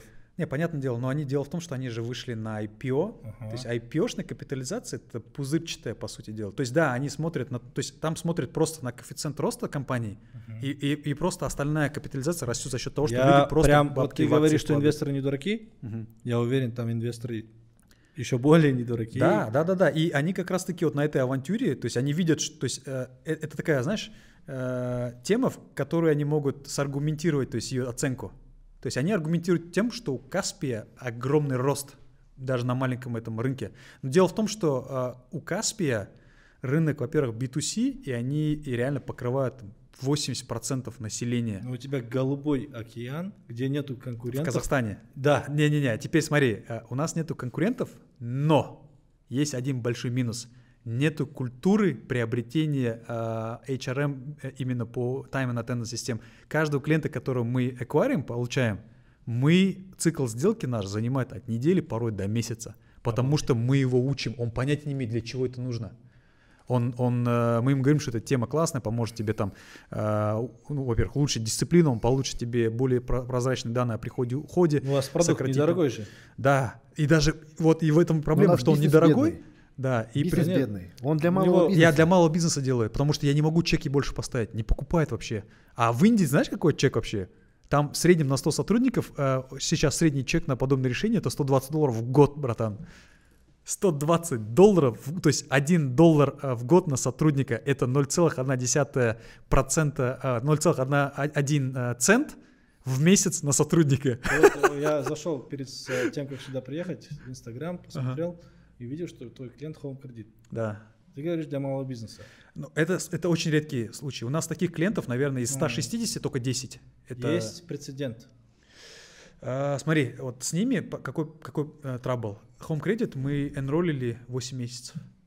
Я на самом деле финансов на зарплату своим вот э, А BDO где узкое горлышко в том, чтобы ты продавал большим компаниям? А, там, Больших блин, компаний там- мало. Да, Не, во- во-первых, ладно, средний бизнес и больше. а, 50 сотрудников и больше. Проблема в Таких том, что- компаний очень много. очень много. И Но- всем им как бы смотри, Клокстер очень хороший продукт. а, он им нужен Не будет. совсем. А, смотри, ну, во-первых, в Не Казахстане... совсем хороший продукт. Не-не-не, в смысле, не совсем хорошо подходит, то есть, потому что они не совсем его понимают. В Филиппинах, если посмотреть по Google Ads research у, компании, клиенты сами ищут time and attendance системы. В Казахстане, когда учет рабочего времени набираешь, никто нахрен не ищет. У нас в, в месяц по всему Казахстану 12 запросов, что ли, что-то такое. Никто нахрен не ищет учет рабочего времени. Он, э, люди, то есть, ты понимаешь, по- знаешь почему? Потому что у нас э, месячная фиксовая зарплата, и на твой овертайм никто не смотрит. В тех компаниях, ой, в тех странах, Юго-Восточке, в Индии, в Европе почасовая зарплата, и, то есть и там законодательство и, а, регламентирует и защищает права, то есть отработанных часов сотрудников. Поэтому там, поэтому там клиенты сами, сами заинтересованы считать каждый час своего сотрудника, чтобы он там на овертаймах своих там не переработал и так далее. И им, А им- Европа? Европа, смотри, э, у них есть такое понятие, как GDPR, General Data Protection Policy. Это политика хранения конфиденциальных данных и так далее. Настолько геморройная тема, что мы решили туда не идти. Плюс э, Ну, а твой рынок Азия. мой рынок Азия, во-первых, э, первое, GDPR там есть, но он очень простой. Мы, мы compliant. То есть мы подходим туда, получается, нам легко пройти. Второе, получается, э, культура потребления э, HR-процессов для синих воротничков. А мы, кстати, мы не просто э, учет рабочего времени для, для малого и среднего бизнеса, а для малого и среднего бизнеса, где сотрудники синие воротнички официанты, уборщики, кассиры, там, ба- баристы и так далее. То есть это э, те сотрудники, у которых большая текучесть и э, от дисциплины которых зависит твоя э, прибыль. То есть, допустим, бариста не оказался на работе первые 15 минут. Ресторанные он может- сети. Да-да-да, это наши клиенты. Ну, сети у тебя есть в клиентах? Да, у нас их до хрена, по идее. Там, там Якитори, там Black Star Burger. У нас э, вот таких знаменитых э, сетей много сейчас Да? среди клиентов. Мы Ага. смогли заэнролить их. Потому что у нас чек, в принципе, небольшой. Что у нас там покупать там в месяц? В среднем там по 50 баксов Пробовали выходит. поднимать средний чек? А, Нас пробовали много раз опустить по чеку. Там Руми, допустим, тоже нас. Они э, сразу за год заплатили. А У нас за год 20% скидка. И у нас сейчас вот многие там... Кстати, вот Hyundai Motors, Toyota э, какой центр сейчас подключились, потому что у них тоже синий А ты говоришь малый бизнес. не-не-не, не-не-не, не. Ну, в смысле, те компании, у которых си- синие воротнички. Но дело в том, что за учет рабочего времени, в принципе, много платить никто не хочет. Это просто учет рабочего времени. Не, ну эффективность от этого есть.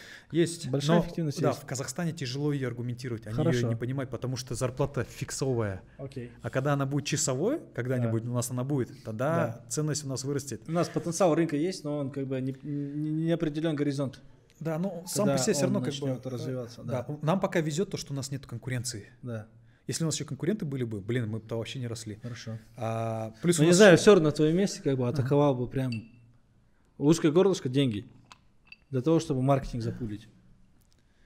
Да, да. Да, ну смотри, э, это одно. Просто в юго-восточке, по сути дела, э, там ввиду конкуренции заливать придется будет серьезно. То есть раунд мне нужно поднять в 3 миллиона. То есть мы считали, сколько нам нужно. Я же не зря сказал, Не-не, 3 миллиона с- долларов, да? Смотри, э, в 3 миллиона. Но теперь э, 3 миллиона. Теперь, смотри, э, есть такие факторы, сколько у меня должно долей остаться, чтобы дальше я мог дальше фондироваться, чтобы другие инвесторы зашли. А это У тебя есть возможность если я- то есть и, от этого будет зависеть, сколько оценка у меня должна быть, то есть при которой я должен 3 миллиона получить. То есть я должен буду тогда по 20 миллионов отдавать им, чтобы много не потерять. Потому что... А, а теперь вопрос, как мне саргументировать 20-миллионную э, оценку? Они скажут, Почти чувак, 100 тысяч. Сделать 100 тысяч долларов выручку и саргументировать, как ты планируешь это ну, сделать. вот, ну, вот опять, я же говорю, возвращаясь к географии, они скажут, ты сделал ее там, но у тебя traction нет в Филиппинах. Как ты нам докажешь, что ты нужен в Филиппинах? Ты сейчас туда приедешь, мы тебе 3 миллиона дадим, ты сожжешь за год, а у тебя будет всего лишь там Риск есть. Да, все. То есть э, Вопрос закрыт. Да, ин- ин- инвесторы на самом деле там целая куча нюансов закидывают, тебе, ты должен да, все закрыть. всё, понял. Вот когда ты все закрываешь, а в моем случае пока У не тебя нет получается. опыта э, инвестиций в маркетинг э, в Юго-Восточную Азию, ну, Да. в Филиппины, большой, больших инвестиций. Да, мы чуть-чуть... Сколько заки- ты инвестировал? Мы закинули 120 долларов для тестов. И сейчас сам прикол, что покажу, э, расскажу. Мы закинули в июне месяце прошлого года просто тестово на Google Ads, посмотреть time на attendance. Мы зарегистрировали 32 компании, из которых конвертнули 3 в платящих. Это пипец Ну, это показатель. нормально. И, кстати, Ну да. это послужило На тому, не- чтобы неизвестном мне, рынке. Э, по с квестом быстрее ну, закрыть эту сделку. То есть убедить их. Тогда тебе нужно просто А- а постепенно, не постепенно увеличивать делали? э, бюджет. А что полгода делали? Дьюдил закрывали. У меня, у меня дьюдил полгода жил. С А. мая месяца мы только в декабре вот закрыли. Дьюдил пипец был конский. Тем более их юристы сингапурские, они же не знают Казахстан вообще. Они наняли гранту, потом они документы наши не понимают вообще. У нас же, оказывается, система приказов, а, то есть вообще логика вся, оказывается, по-другому вообще работает. У них, допустим, у каждой компании есть секретарь-представитель. Он же занимается и аккаунтингом, получается, он же и секретарь. У нас, допустим, э, ты как э, general director, то есть как э, генеральный директор, ты уже имеешь право представлять компанию. А у них, прикинь, оказывается, что если даже ты CEO, то, на- допустим, в банках и так далее, возможно, ты не имеешь права представлять. У тебя должен быть отдельный документ на то, что ты еще там, типа, в определенных представляешь компанию. Прикинь, вот даже такие вещи, о которых мы не знали. Там столько нюансов для себя по Юго-Восточной Азии. Мы поняли, что мы этот рынок ни хрена не знаем вообще. А в Индонезии, допустим, чтобы компанию зарегистрировать, как, индо- как иностранец, ты должен 200 тысяч долларов почти, там, если в их рупиях считать, почти 200 тысяч долларов выходит э, капитал вложений. Ты должен положить на счет. Но есть лазейка, если у тебя есть сингапурская ТОшка, ты можешь субсидиари открыть, э, то есть, э, типа, филиал, бренч э, в, э, в этом, в Индонезии, потому что, оказывается, у них, типа, есть третий, да, то есть такая договоренность, типа, как у нас СНГ. Мгм. И тогда ты по- получаешь привилегии ме- местной страны. И еще есть такая тема, что если ты иностранец, ты только один ОКЭТ можешь взять. ОКЭТ это типа ну, Мгм. тип сервиса, Да, который да, ты да. представляешь. Если ты хочешь второй получить, ты за него должен конские деньги отвалить. Ничего Они себе. делают все, чтобы иностранцам меньше возможностей То есть ты давать. можешь туда HRM взять, а, например, второе то, что направление твое было, под направление, да, не Под- сможешь. Да, то есть тяжело будет. Но, е- но опять-таки, лазейка в чем? Что мы теперь это э, Singapore-based company. То есть я сейчас позиционирую как сингапурская компания. И мы сейчас туда идем как сингапурская. И если честно, Когда в у то- тебя состояние будет 100 миллионов долларов, ты в казахстанском списке Forbes будешь или в сингапурском? Ну, в сингапурском ты, конечно, не будешь, имеется в виду. да-да-да, 100 миллионов долларов, да, это я В казахстанском конце будешь или нет? Да, на самом деле, мне вообще А это хороший Это вопрос. просто- Недавно, недавно спрашивали, да, в телеграм-канале, типа, а, какие вы знаете казахстанские компании, а, которые там привлекли большие раунды инвестиций. И там кто-то ввел поправку, типа, казахстанские компании или у кого выходцы-основатели из Казахстана. Потому что большинство компаний, они из Казахстана, но они уже продались зарубежным компаниям, и все, они больше не казахстанские. Мгм. То есть, по сути, Да. вы больше не казахстанская компания Нет. уже. Мы сингапурская компания уже. Налоги. С- с- э, налоги мы, ну, мы платим здесь, у нас ТОшка тоже здесь есть, которая, кстати, является стопроцентной дочерней сингапурской. По оборотам, которые здесь. И все, да? Да. Или а что платите оборот? по налогам? Вы же А, НДС не платите, да? М? НДС не НДС, платите. КПН мы не платим, мы же являемся, э, получается, Астанахаб. резидентами Да. Аснахаба. А, Но, блин, если честно, а, сейчас как бы э, у нас burn rate большой. Даже если мы платили КПН, он был там у нас минимальный. А, Поэтому, ну, для Но НДС стартапов... вы выплатили нормальный такой. Да, в целом, в смысле, для, для стартапов, которые э, ну, вообще любые развиваются Мгм. с первый год, э, там льготы особо не нужны, им нужны инвестиции только, потому что они всегда будут в минус работать. Нормально, что то есть статистически стартап, который э, двигается, он первые три года не зарабатывает никогда. Он потом только в брейк-ивен выходит через три года сред- среднестатистически, потом только начинает что-то зарабатывать. там Есть опыт? невозможно. Э, Традиционный бизнес, Мгм. Стартап. Опыт не у тебя лично, ну, по Ага. твоим рассказам у тебя такого опыта не было вообще. Прецеденты такие, когда традиционный бизнес перестраивался, переходил в стартап. Э, живые примеры, которые ты знаешь. А что такое стартап вообще? Стартап Э, Не в это- стартап, Мгм. в IT-бизнес. Все, потому что он традиционно действующий бизнес, он уже не стартап, он просто в IT переквалифицируется и становится официально как бы... Из, из стартапа в IT? Не-не-не, из традиционного в IT. Ну вот это вот Каспи, например, да? Можно считать? Да, Да, банк. кстати, То есть да. банк переквалифицируется Да, в финтех. Да. Не, Не, говорю, ну, но они не совсем это- стартап, да, как бы Это они- большой уровень, да. Я А поменьше. хотя нет, они стартап, по идее. Это же суперап, Ага. которого ну, прецедентов тоже мало. Это, то есть стартап — это все те бизнес-модели, которые до этого не были опробированы и, так скажем, а, отточены там уже другими э, бизнесменами, то есть не являются какими-то стандартными вещами, которые, ну, то есть доказали свою жизнеспособность.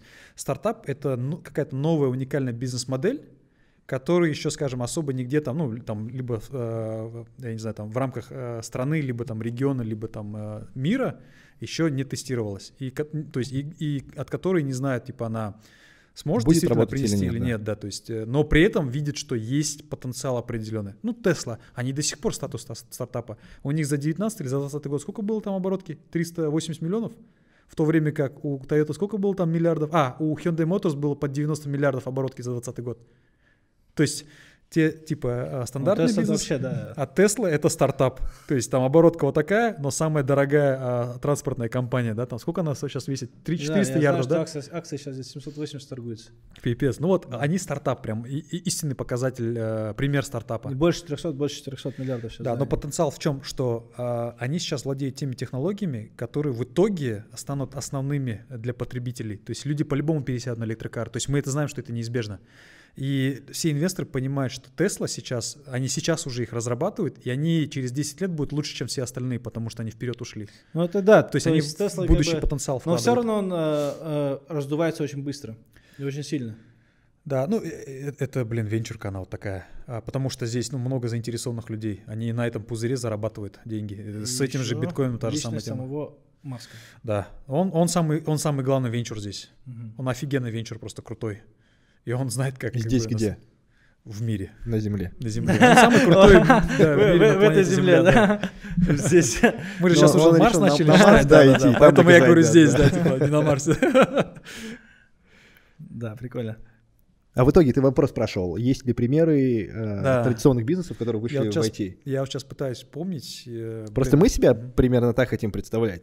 Да, я вот такой между вами сижу, между вот прям Ну, смотри, да. бизнесом и Я, IT. я вот Я считаю, прям- что у тебя стартап стартап, потому что, ну, э, то есть, скажем, если в мире другие э, подобные вещи э, заводились, то там в рамках, допустим, нашего, ну, э, нашей страны, по сути дела, ты один из первых, кто эту тему оттачиваешь.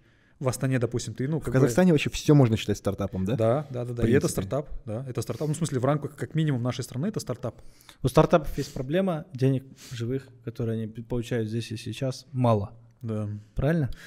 Очень редкие, конечно, были случаи, когда, ну, стартап сразу с первых там дней начал прям в плюсы большие выходить. А, Вот есть ста- стартап Electronic, э, русские ребята, ну, там взрослые ребята, они делают а, а, RPA, Robotic, э, э, как он там, Robotic Process Automation. Системы, э, то есть роботизированная система автоматизации процессов. Они, допустим, у тебя есть в компании целая куча там Excel-файлов, там Word э, документов и так далее. Они, короче, типа, их AI обрабатывает всю эту тему и вытаскивает там целую кучу аналитики, чтобы ты в бумажках не лазил. У них там супер крутой продукт, они там привлекли кучу денег, и они в первый, с первых дней там начали, начали зарабатывать деньги, потому что ну, у них чеки большие. они Это там- где? Они в Штаты вышли А. сразу.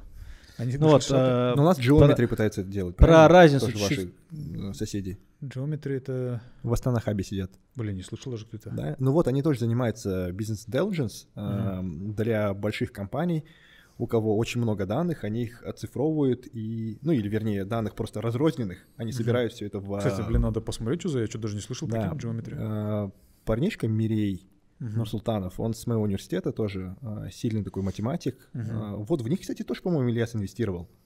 Исатаев, да? Да, да, да. Вот мы знакомились, но вот в чем проблема его, как мне кажется, он э, плохо продает, потому что как-то раз я его позвал к нам и показал, что мы делаем, он такой, о, ну у вас много данных, мы вам не нужны.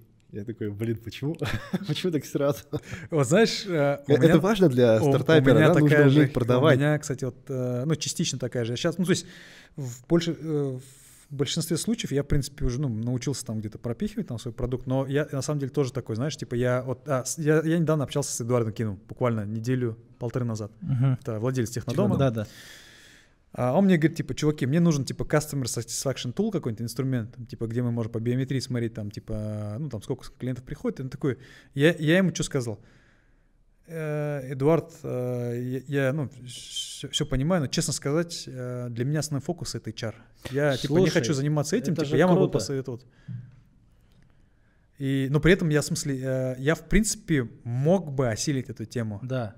Но я- это, Но это был бы расфокус. но это был бы расфокус. Но я в смысле, э, как бы другой предприниматель, как бы, потому что ну там есть деньги, да, Да. как бы это С другой технодом, стороны, да? это технодом. там да. есть деньги, там есть э, мультипликатор гораздо выше. Да, потому что таких, ну сколько технодомов подобных Да, по всему да. миру. Ну не только, не только это, да. технодомы, любой вообще, Да, в принципе, вообще офлайн точка, да. Они, они считают свои, ну, лиды, да, по проходимости какой-то определенной. Но если, например, вот история. А, есть один человек, вот он владелец стриптиз-клубов в России. Мгм. Сеть стриптиз-клубов, компания несколько, ну, выше миллиарда рублей там и так далее. Они что сделали? У них технология такая, что когда человек, он просто рассказывал, да, про свой бизнес, когда человек приходит в стриптиз-клуб, Мгм. вот он зашел, и пока он дошел до барной стойки для того, чтобы там заказать напиток, Мгм. технология считывает с его, ну, как бы поведения, мимики, жестов и так далее, Мгм. что ему нужно, какая у него психологическая потребность или что ему нужно, к- как, короче, к нему нужно подойти. Мгм. Понимаешь? А, почему я говорю, типа, круто, про твою идею, что технодом. Здесь, если это дальше развивать, да, ну, технодом дальше развивать, покупатель, не просто считать количество лидов, которые приходят, покупатели там, ну, отчет такой-то такой, а именно э, тоже научиться высчитывать, ну, это, по-моему, геймчейнджер, да, ну, как бы этот, э, измена игры, Мгм. совсем другое направление, то это будет, ну, просто бомба. Абсолютно. Но при этом абсолютно. уже есть обязательства перед э, предыдущими раундами, инвестициями. Не, не, Нет. я сейчас не говорю же, бросай все и А, занимайся а. этим, да. Я просто, ну, у нас сейчас просто идет разговор, обсуждение, да. просто обсудить эту тему. И либо опровергнуть, сказать, нет, ты здесь не Но я, прав. в смысле, от причины, по которой я от этого отказался, то есть я, э, абсолютно у этой темы, как у отдельного продукта, есть огромный потенциал, который больше, чем то, чем я сейчас занимаюсь. Но одна причина, по которой я отказался, а, эту тему я изучал. На самом деле там очень много погрешностей. Даже самая крутая компания, китайская, кстати, Face++, которая биометрией занимается, у них самая офигенная точность, получается, распределения там, эмоций и мимик. Погрешности большие, потому что а, там все зависит от а, качества камер, которые используются на местах, потому что всегда как surveillance камера она прикручивается. Там зависит, там, допустим, определенного угла от света, допустим, да, и к- то есть компьютер еще не настолько научился, ну прям до точности считывать, понимать, и то есть погрешность составляет там аж чуть ли не по 30% по эмоциям, чтобы выявить, особенно когда это касается, кстати, ну, к сожалению, там азиатских местах, да, Азиатов, да? да, не, серьезно, они так и говорят. Потому что у, на- у нас чуть-чуть сложнее выявить эмоции, потому что ну, глаз не настолько сильно двигается и так далее. И, Ну, 20 лет тип- один президент, чем нам может удивить, Да, как да, да. Сабуров говорил. и у нас, получается, они говорят, что приблизительно, то есть когда мы сможем четко выявлять какие-то определенные эмоции, а, это будет лет через 20, и, если честно, эти технологии будут очень дорогими. То есть их будет государство делать дорогим, потому что это в первую очередь для них нужный продукт, чтобы Да. выявлять эту тему. Это э, Я- большой брат. Да, это я с этими же китайцами общался, когда они рассказывали про эту тему. А, Я же с Face++, я в- был в Шэньчжэне в 2017 году, был на стенде Face++. Они эту всю тему рассказывали тоже. И мне тогда просто поразила эта тема как раз-таки вот насчет супермаркетов, что у- они, кстати, вот шаттл компания тайваньская, которая тоже там презентовала, они что делают? У них есть тоже камеры, которые ставят, они смотрят, во-первых, возле каждой полки, то есть они же знают, на каких полках какие продукции, э, продукция какая продается. Они смотрят, какой продукции, там, хот, хот-споты выстраивают, то есть там женщина, там 40 лет, там чаще всего приходит сюда, допустим, она приходит там 4 раза в неделю, часто берет, допустим, там Head and Shoulders.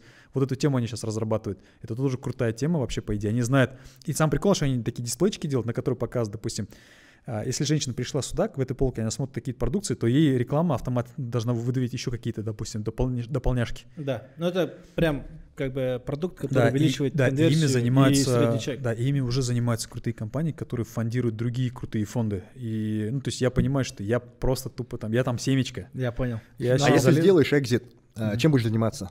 Ты, уже- ты уже решил, что, да, готов к экзиту для того, чтобы заняться другим проектом. Да, у меня две мысли. А, Первая, получается, это венчурные инвестиции, ну, потому что какой-то опыт все равно я ну, получаю сейчас, ну, до сих пор расту, и я понимаю, что там, ну, к моменту экзита, допустим, у меня будет достаточно опыта, чтобы, ну, научиться правильно хотя бы там стартапы оценивать, чтобы, ну, понимать, насколько там э, есть потенциальный рост у, него, у того или иного, чтобы, ну, инвестировать и заработать там в течение пяти лет. Второе, это детская мечта моя, это кар-дизайн. То есть я действительно готов вернуться в, транс, э, в автотранспортную индустрию по электрокарам.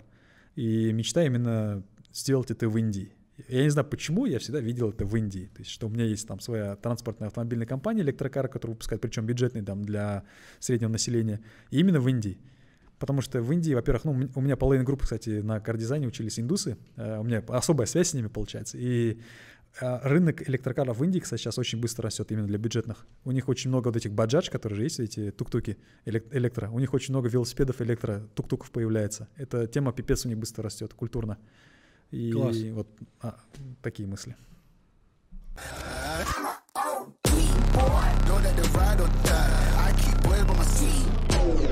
У нас был небольшой перерыв, и мы решили сразу перейти на немного другую тему. Да, мы тут разобрали, вещах. что там в IT-мире происходит, Да. что человек живет на зарплату, пусть хорошую, но тем не менее, да. Вот теперь посмотрим, как это делается в традиционном бизнесе, потому что я знаю, как, сколько тратит Нурсултан, и я в шоке с этого. Это Сейчас, у вас тоже подгорело. Сразу говорю, это неадекватно, да. То есть в среднем там а, ну, в день там 300, 400, 500 тысяч потратить, для меня это вообще какая-то как бы обыденность стала.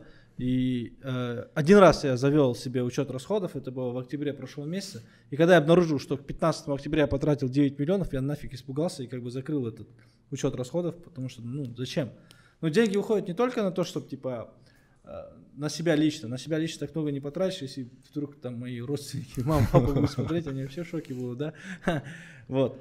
Э, Ну и на себя тоже. Вот почему, например, на себя э, был такой период, когда я потратил на себя, пытался там путешествовать больше, э, покупать вещи дорогие и так далее, чтобы увеличить свой уровень нормы, чтобы, ну, опять-таки, свою очередную коробку расширять. Сейчас уже от этой темы немного отошел. Вот. Путешествия. Если говорить, ну, как бы на что самый кайф тратить деньги, это поездки, путешествия. Ну, По путешествиям границы закрыты были, не особо куда-то удалось выезжать. Как открыли, вот в октябре, получается, Турция, там Стамбул, Бодрум. В ноябре там в Египет полетели с семьей, с друзьями, толпой, классно отдохнули. Решили Новый год в Дубае встретить, полетели в Дубае, тоже с друзьями, там я взял с собой маму, сестренку, а, отдохнули. Потом а, у меня в Москве было мероприятие одно, это тренинг, который посвящен психологии, потому что я лично психологии ну, люблю, мне нравится психология, эмоциональная часть. э, И это был, ну, прям один из самых мощных, наверное, процесс называется, процесс Хоффмана. Вот это был один из самых мощных таких тренингов, когда 7 дней э, в Подмосковье без связи с внешним миром, без ничего, ты уходишь и погружаешься вглубь себя, короче. После этого процесса я на многие для себя ответы там нашел. На многие вопросы для себя ответы нашел. Очень многие, да. Э, Потом я поехал на Байкал.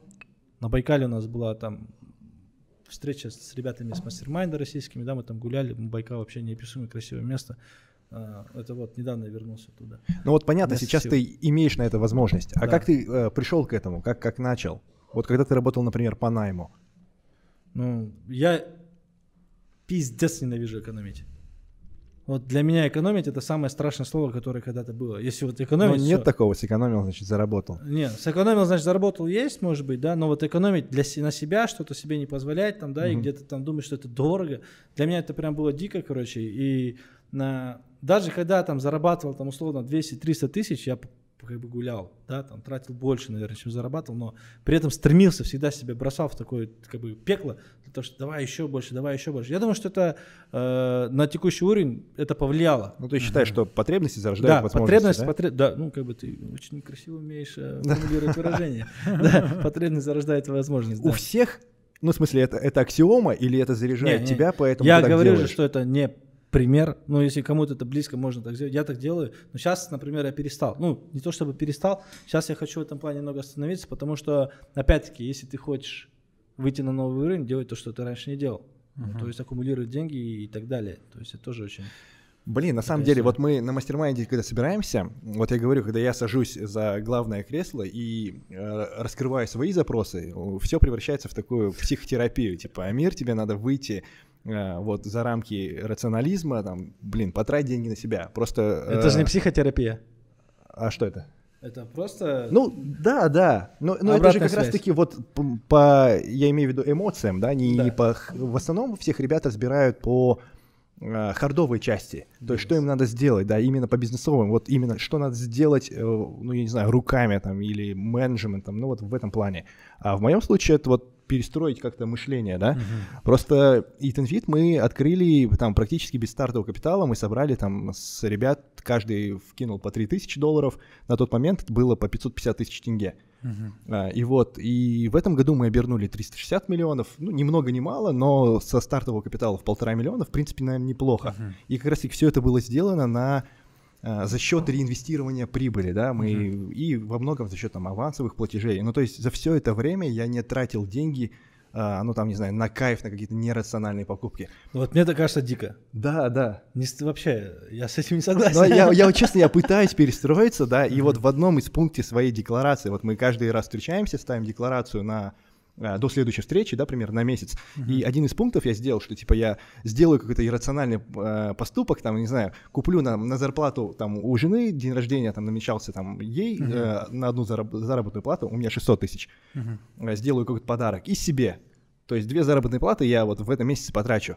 А, с ней вроде как получилось, мы полетели в Алмату, там классно отдохнули, все дела. Вот возвращаемся, я думаю, ну себе телефон обновлю, ну типа нормально. И бац, стреляет проект, вот я записываю э, выпуск э, на YouTube, да, Мгм. вот первый выпуск про то, что готов инвестировать там до 10 миллионов приблизительно, да. Мне сразу два предложения прилетели, и я все свои деньги, ну, фактически реинвестировал просто в другие проекты. Как бы не потратить их на что-нибудь Да, иррациональное. да, Срочно да, надо да, взять я не знаю, вот, вот, может быть, так и есть. Блин, вы что? Я потом себя буду корить за это. Э, Я залетел в проект Invictus, и я Invictus Go буду открывать. Ага. Причем я залетел там, ну, там на долю, да, и мне даже не хватает на эту долю, потому что до этого я купил квартиру для того, чтобы ее перепродать, да, вот во Ага. втором выпуске. И я теперь думаю, что, ну, сейчас я ее перепродам, я надеюсь, что там буквально в марте мы эту сделку закроем, и как раз-таки у меня будут деньги на то, чтобы сделать там второй транш Мгм. А, с Invictus. Но это опять, я не потратил деньги, да, я их там перевложил. У меня какая-то Не, ну, дикая боязнь того, что а, нет стабильности, что ли, как будто бы, что один канал ам, генерации дохода, и если я его потеряю, будет очень ну вот смотри, э, в моем понимании, зачем тратить деньги? Это ты же работаешь, Да. у тебя мозг работает. У тебя есть вообще, у человека как а, есть э, тело, есть интеллект, есть э, чувства, да, эмоции, есть внутренний я. И ты работаешь. Да. Ты себя отдал в рабство интеллекту. У тебя интеллект как бы возглавляет, и он говорит, все, мы идем, работаем, все рационально, все четко, все правильно. А для того, чтобы гармонично развиваться и было какое-то единство, да, все твои части должны получать, ну, как бы свою долю определенную. И мозг и чувства твои хотят какие-то эмоции получить, какую-то радость, какое-то вознаграждение за то, что ты работал. Понимаешь? Вот я так отношусь к этому. Я сейчас не говорю, что это там типа все подряд. Вот я, например, поработал, заработал, бац, полетел. Сейчас вот на Мальдивы, да, полетим мы, например, с друзьями. Полетел на Мальдивы там. Поработал, заработал, еще что-то себе позволил, купил. Вот э, дорогие покупки, когда совершать, неадекватные дорогие покупки. Кольцо какое-то дорогое или кроссовки дорогие и так далее. Ну, то есть по- по- поблагодарить св- себя, свой, свои чувства, своего внутреннего ребенка, да, для того, чтобы он такой, все, интеллект, я тебе не мешаю, иди давай дальше херач, я тебе даже буду помогать. Я теперь понимаю, для чего ты деньги зарабатываешь, да, и давай еще больше зарабатывать, еще к большему стремиться, потому что, например, у меня желание к концу года это там 2-3 месяца жить в Майами, да, ну, к концу года прийти к тому уровню, что я могу 2-3 месяца позволить себе пожить в Майами. И, ну, это кайф по-своему, ну, не только ты, типа, в Майами, да, ну, снять дом или квартиру, у которой будет охрененный вид, и ты там можешь потратить там 100 тысяч долларов в месяц, ну, 3 месяца, это 300 тысяч долларов. Соответственно, это не твои последние деньги должны быть, ну, как бы этот. а, и мозг такой говорит, да, классно, давай работать чувство тоже говорит, ну все, мы как бы мы, мы все объединились, будем херачить будем достигать целей. Мы, мы знаем, зачем нам нужны деньги. Вот. Это один из э, пунктов расхода твоих, когда ты, там, например, себе позволяешь что-то, повышаешь уровень, уровень нормы, пробуешь что-то такое новое, интересное. А потом это становится как бы привычкой, и у тебя есть, да, страх, то, что ты это можешь потерять когда-то, и поэтому ты, например, херачишь, всегда пытаешься зарабатывать больше, всегда пытаешься стремиться к чему-то большему. Я, например, э, в себе уверен, что если даже бизнес отберут и сейчас, например, потеряю источник дохода, полгода, ну, на 20 миллионов, 30 миллионов чистой прибыли в месяц выйти я смогу. Потому что, блин, перекопаю все подряд, есть определенные компетенции, есть, ну, все такое, как бы этот... Есть уверенность такая внутренняя, что получится это сделать, короче, вот. Примерно так, такое но, понимание. Но ты знаешь, что тебя это заводит. Да? Это не то чтобы... Э, это заводит, ага. да, но еще по-моему, это рационально по-своему, когда ты своего внутрь, ну, свои чувства какие-то благодаришь, свой мозг благодаришь за то, что он работал. Понимаешь? Когда ты закопан, там, ты работаешь, ты весь в операционке, да, и, ну, э, извините, если это будет звучать как издевательство, ну, типа 600 тысяч зарплата, ты не вылетаешь никуда, ты не позволяешь себе, ну, ты боишься, потому что, да. Не, не то чтобы так. А, я понимаю, что у меня есть такая возможность. Да. И мне от этого уже приятно. И все, да? Да, да. А да. реализовывать эту возможность как бы не обязательно, да? Ну, как будто бы, да как будто бы да.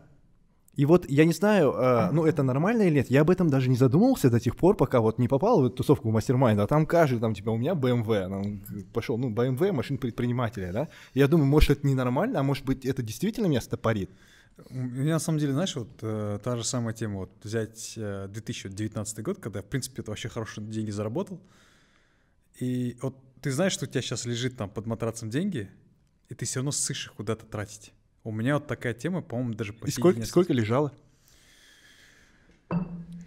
А, у меня лежало, получается, ну, на, на часть моей квартиры там около 20 что-то такое миллионов тенге. Ну, то есть для угу. меня это нормальные деньги, которые, ну, в смысле, вот тут они свободно лежат, типа, можно там, э, там проинвестировать куда-нибудь, что-то сделать. Я, если честно, ссал. Вот у меня точно такая же. Я просто Вот я полгода что-то куда-то их тратить.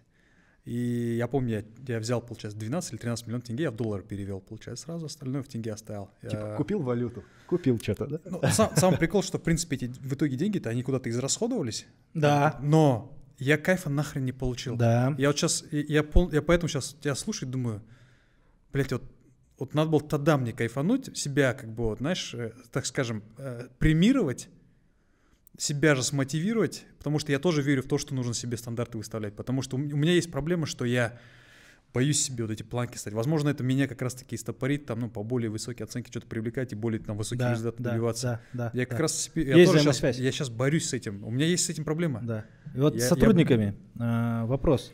У меня такой, да, э, не вопрос, а ну, возник в голове, типа, ну ты да, ты классно, а сотрудники что? Я сотрудников, например, тоже заставляю себе покупать там какие-то дорогие штучки, пробовать что-то новое. Они, например, не могут, там говорят, ну, типа, это дико, я сам им дарю телефоны. Почти каждому сотруднику я подарил по айфону новому. Э, на Новый год, ну, я говорю, ну, вы все летите за границу. Вы все, говорю, летите э, отдыхать. Никто из них никогда не летал отдыхать. Я купил всем им путевку, они все толпой полетели, отдохнули, вернулись заряженные. То есть в компании у меня такая же как бы стратегия поведения, что вы, я, например, не приемлю тех Как, людей. как тебе устроиться? Я, например, меня к себе, я, например, пожалуйста. э, не, этот, не особо э, принимаю тех людей, которые довольствуются тем, что имеют. Ну, в компании даже он зарабатывает там, условно, 500-700, и как бы ему норма. Есть такой парень, он 17 лет пришел ко мне работать, ему сейчас 20, да, и он вышел на то, что в среднем 500 тысяч зарабатывает. И как бы нормально, он и прибыль приносит, и для себя. Я, например, его постоянно как бы гоняю, жестко гоняю, говорю, иди сними квартиру себе за 300. У тебя какая квартира? Ну, типа, с родителями маленькой квартиркой живете. Иди месяц поживи в квартирке там за 300-500 тысяч. Не пожалей. Сними и этот... э, пойми, что ты, ну, есть какая-то цель, чтобы всегда было к чему-то стремиться, короче. Но не смысл ли, э, вернее, я, я думаю, что смысл не в том, сколько ты зарабатываешь, а сколько у тебя капитала копится. Ну, То да. есть в других, я не знаю, там, бизнесах, э, в недвижимости или в ценных бумагах, в чем угодно. безусловно. Здесь я поэтому и говорю, что то, что я говорю, это не совсем как бы правильно, да. Ну, это моя история, Ага. потому что э, возможность сколотить капитал я потерял там, ну, 150-200 миллионов за там пару лет я потерял на том, что другие бизнесы пробовал и так далее, и так далее, и так далее. То есть э, к таким ошибкам я отношусь абсолютно нормально. Ну, как бы, окей, все хорошо, теперь будем стремиться к чему-то Мгм. такому. Там пересмотрели фин э, подход в компании.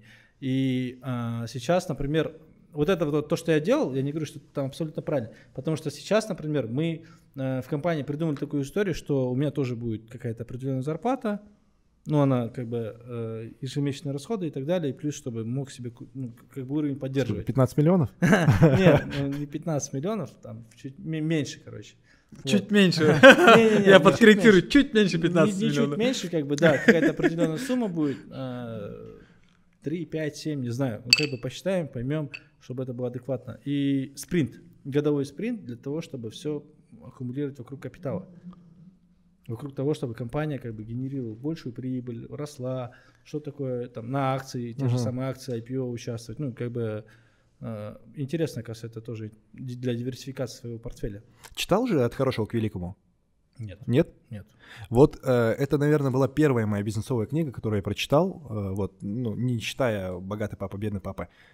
И на тот момент эм, я принял для себя вот, эту, э, вот этот термин «руководитель пятого уровня». Тогда я это вообще не понял.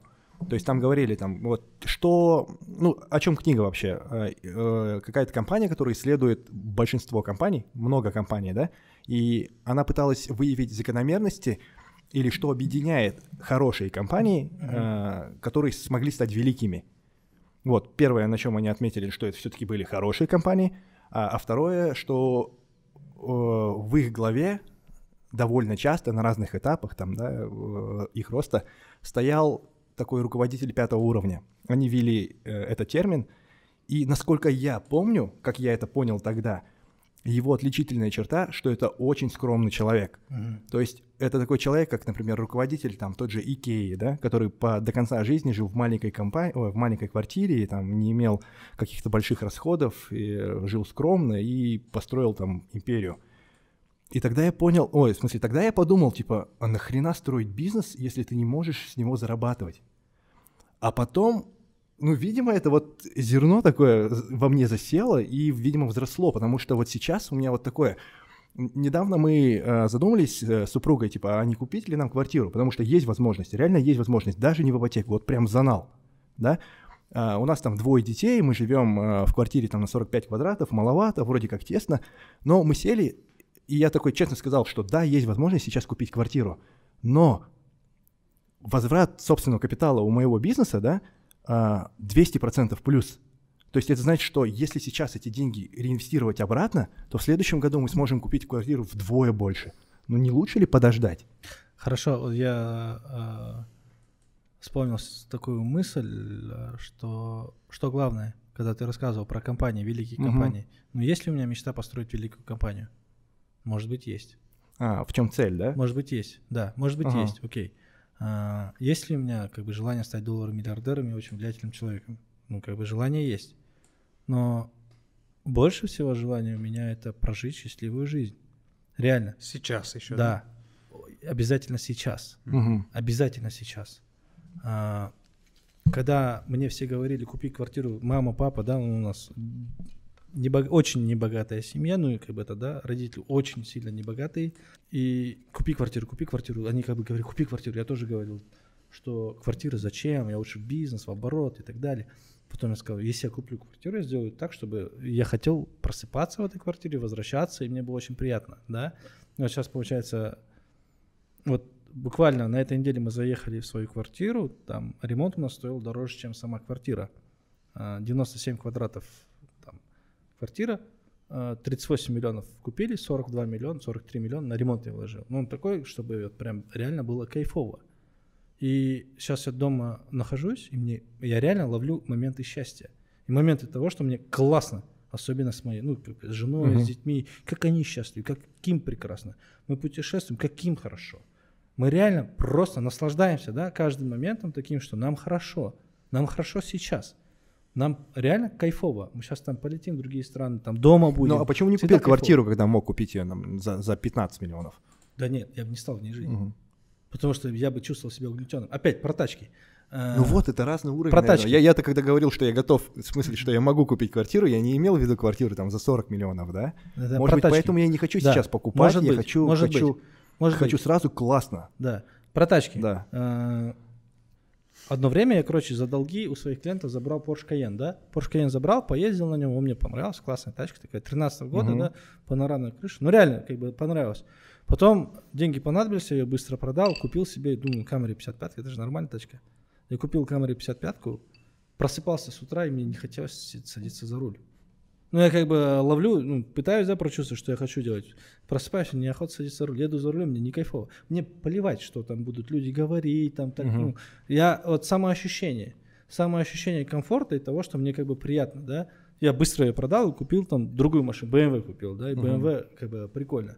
Но сейчас, например, я и BMW продал, потому что, ну, как бы я в год там 7-8 машин поменял, да. BMW п- продал, ну, пока ничего не хочу. Жене подарил, ну, прикольно. Ну окей, ты BMW Пускай. купил, а сколько месяцев тебе нужно было работать, чтобы купить эту BMW? Да, я не знаю. Я так не Ну, считал. типа месяц-два Ну, или... до двух месяцев. Вот, да, наверное, вот так. Я тоже считаю, что я куплю себе машину тогда, когда я смогу на нее заработать там за не, 2-3 ну, месяца. первую тачку, например, когда, э, когда только бизнес начал, она стоила там 5-6 месяцев прибыли, может больше. То есть э, это же тоже такой риск. Ну, я, например, перв- первые 3-4 тачки брал в кредит. Да похер. Ну, мотивация зарабатывать больше, я смогу. Ну, обязательно себя взял, ответственность взял, я такой, типа, смогу. Дос- достигну. Это тоже из раздела там, метафизики и, может быть, не, не прикладного, это эмоциональная история. Вот Опять возвращаясь к началу разговора, когда я говорю, что у тебя прикладное сильное, например, у меня эмоционального и прикладного немного не хватает там, да. Вот, ну, как бы такая внутренняя, разберусь, решим. Проблема как бы по, по частям, по частям мы сделаем это. Но вот момент счастья, момент счастья, вот э, как раз после процесса Хоффмана, до процесса Хоффмана я был там помешан на деньгах. Ну, заработать деньги, там все что угодно, главное заработать деньги. И эта погоня привела к тому, что там, например, ну, у меня стопа такого нету, э, вкладывал в другие бизнесы, терял, там, 150-200 миллионов потерял, и кассовый разрыв возник и так далее, там, ну, неприятная ситуация, там, брал большие, под большие проценты и так далее. Сейчас, например, фокус на том, чтобы семья была хорошо, было в моменте классно. А, У нас произошла такая история, что есть э, дядя, был мархум, да, э, он строил, всегда мечтал хороший дом построить. себе. Мгм. Он построил себе хороший дом, он его спроектировал самостоятельно, он прям под 60 лет, да, уже все, что вот, наконец-то, теперь я поживу. Он умер. Через там год, полгода, год, ну не успел насладиться этим самым моментом. Вот тогда, наверное, может быть, какой-то такой момент произошел, что э, наслаждаться жизнью здесь и сейчас, да, и стремиться к тому, чтобы ты зарабатывал больше, развивался, сам себя прокачивал. Все-таки инвестиция в себя это является, наверное, самым большим э, надежным источником твоего дохода, да, потому что ну, у тебя могут все забрать, ты останешься сам. И Но я тебя, да, понимаю, но с другой стороны, это же вечная стратегия, да, типа либо сейчас хорошо, либо через год в два раза лучше. Ну, не, почему? Можно и сейчас хорошо, через год 10 раз лучше. Можно и так сделать же, правильно? Это же зависит, наверное, от твоего больше а, убеждения, что если ты э, сейчас ты перетерпи, через год будет два раза лучше. Возможно так, да? Кто знает. Возможно не получится, что через год у тебя 10 раз лучше или два раза лучше. Возможно станет еще хуже, да? И так далее. Ну, как бы будь тогда умнее, ну, как, балансируй, что ли. Действуй как-то аккуратнее, типа такого. Ограничивай себя философствия. Нет, вот, на вот, самом я- деле вот в этом-то и проблема. Я как будто бы сильно много себя мысли. ограничиваю. Мгм. Ты чересчур себя ограничиваешь, мое мнение. Ага. Это просто мнение, да, которое, ну, точка зрения маленькая. Что да, я тебя слушаю и не понимаю, думаю, ну, блин, капец. Зачем? Как так? У меня, ну, есть один товарищ, который самый рациональный человек из тех, которых я знаю в России. Он зарабатывает там несколько лет уже, ну, достаточно продолжительное время, там по 100 тысяч долларов. И он такой, «М, я машину себе не буду менять. Почему? Это же нерационально, абсолютно нерационально. Вот. Это более рациональный человек, человек да? Ну, я считаю, что он прав, тем более, где он живет? В Москве? Да. В Москве зачем ему вообще там машина? Да, но он потом купил. За несколько десятков миллионов рублей. Купил и такой, типа, блин, Яндекс, наверное, был бы гораздо дешевле. Ну. Но я понял, что, ну, как бы такая история, да, но я понял, что люди совсем по-другому начали ко мне относиться. Ты приезжаешь на такой тачке, и люди к тебе совсем по-другому относятся. Да, вот это самый весомый аргумент, наверное, который Ну, говорили. Э, Такое ощущение, что... У меня история как раз в том, что я себя чувствую гораздо Ага. комфортнее. И себя, мо- для, например, для меня важно мое состояние. То состояние, в которое я иду в компанию, то состояние, которое я передаю своим э, сотрудникам, Мгм, команде мгм. своей. Но ты точно знаешь, что ты себя будешь чувствовать комфортно, там, не знаю, в дорогом автомобиле, например. Ну, да. Да, Ну, а я, вот, но например, я, я этого и не знаю, потому что я не пробовал, да? Вот, может быть, в этом А- проблема. а я пробовал на чужой тачке дорогую поездить. и Ну вот нет, говорят, что, чужая говорят, что чужая тачка это не то. Они говорят. Не знаю. А тебе, ты кайфанул? Я кайфанул. А я вот не кайфую. Ну и мне говорят, что чужая Я- тачка знаешь, это не я, то. я помимо того, что я посидел за передним, я еще посидел. Короче, была Бэха семерка 18 года в Тайване. Чувак меня Мгм. встретил, за руль сел, это лонг еще. Потом он говорит, типа, нет, теперь водитель пускай сядет обратно. Он, он на водителя ко мне отправил. Ага.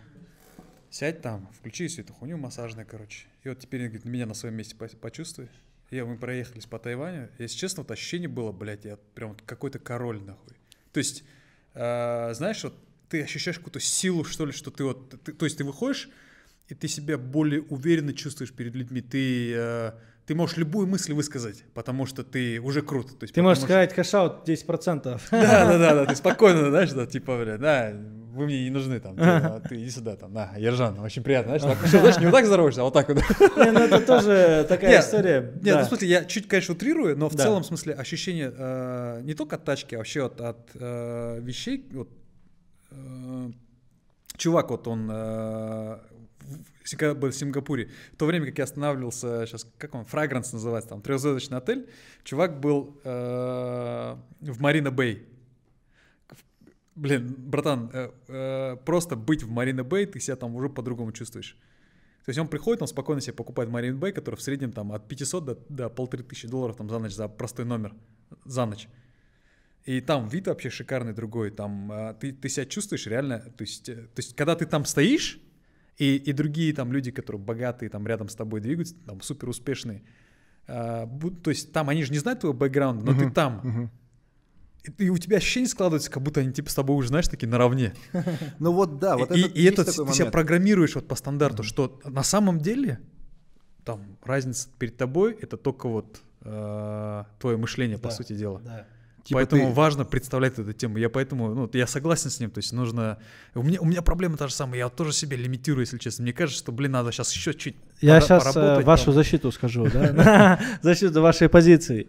То есть здесь раз на раз не приходится. Есть куча людей, которые вполне аскетичный образ жизни ведут, покупают тачки там очень простые, хотя зарабатывают там, ну, ежедневный заработок стоит их машины. Есть одна, ну, такой человек, который купил тачку, когда там ежедневный заработок приравнялся стоимости этой машины. И типа зачем? Они, они и зарабатывают больше. Но вопрос в том, я не знаю, насколько они счастливы в моменте. Я Ну, сомневаюсь, смотря что они их счастливы прям. драйвует. Вот ты сказал про деньги, да, меня тоже не сильно деньги интересуют. Я вот кайфую от эффективности. Ну супер. Вот меня не парит, что у меня там прибыль там снизилась э, там, на 3 миллиона. Меня парит, что прибыль снизилась вдвое. Вот меня вот это парит.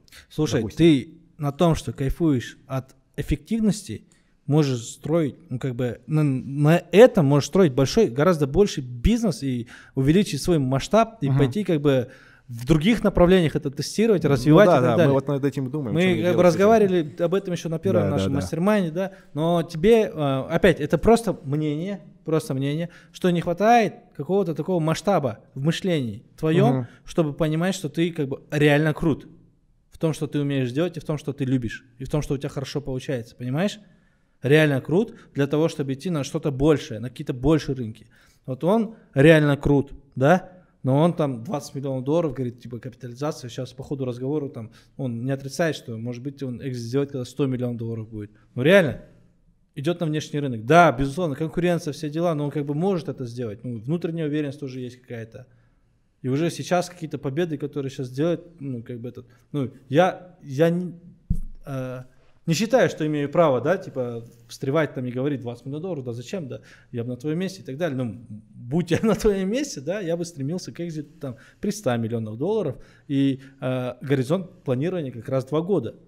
На 100, не на 20, да? Почему ты на 20, я же докопался и прям говорил, что ты на 20 миллионов долларов, почему, почему, ну, как бы на твоем месте на 100. Здесь, короче, надо быть Маргуланом всей Симбаем, да? Знаете, наверное, до этого человека? Ну да. А, И, ну, вот история его первого выхода от телеком-компании. То есть, Да, как да, он да, ее да, продавал. да, это да. вообще что-то ну, Да. это как раз-таки тот момент, когда, вот, скорее всего, в него вселился твой дух там. Типа, нету, надо еще, короче, поднять планку. Его там. личный дух, да. Это Ну, чисто покер был у него просто. Да, да. В клубе 500, короче, кто-то закинул это видео в чате клуба 500, как раз Ага. там такой ажиотаж поднялся. Там тоже Про него? Да. Вот это Мгм, видео, где он мгм. идет, рассказывает, как он, ну это же 7-минутное видео гуляло по всему интернету. Это же его вот с Украины Да, парень, Федоров. Федоров Федоров. раскрыл. Он раска- да, раскрыл его, да. И это видео залетело, и прям все такие, ребята, кто это, кто это, позовите его, кто это, ну это просто вообще бомба, да. Эта история крутая. Но, э, например, я когда анализирую и думаю, ну я так много говорю и трачу, да, а где мои 10 миллионов долларов, например, да, где они? А во сколько вообще оцениваешь э, капитализацию компании? Вообще никак не оцениваю. Ни во что не оцениваю. Реально, я не знаю оценку. Не знаю. Ну, э, где мой миллион долларов, который в кэше лежит там? Нет.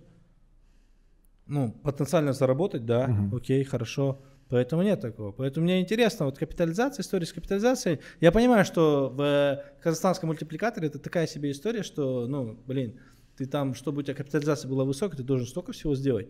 Мой бизнес нахер никто не купит за там 2-3 миллиона долларов, понимаешь? Не купят. Зачем?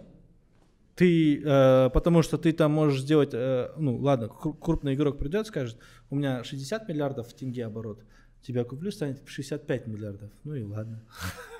Ну, поэтому это совсем другая. IT и традиционный бизнес в этом плане отличаются. Там брать того же, ну, наших общих друзей, да, у них примерно такая же история. Но тут еще тоже такой вопрос, да, можно ты себя оценивать как до хрена, там, не знаю. Тут другой вопрос, за сколько, сколько тебе э, реально дадут. То есть да. есть ли такой игрок, который тебя Да, готов купить за да, эту сумму? Нету. Я, я не верю, что есть. Я не верю, что есть. Я, э, ну, например, в э, промежутке пяти лет смотрю на то, что ну, кэшем 10-15 миллионов долларов заработать, может больше.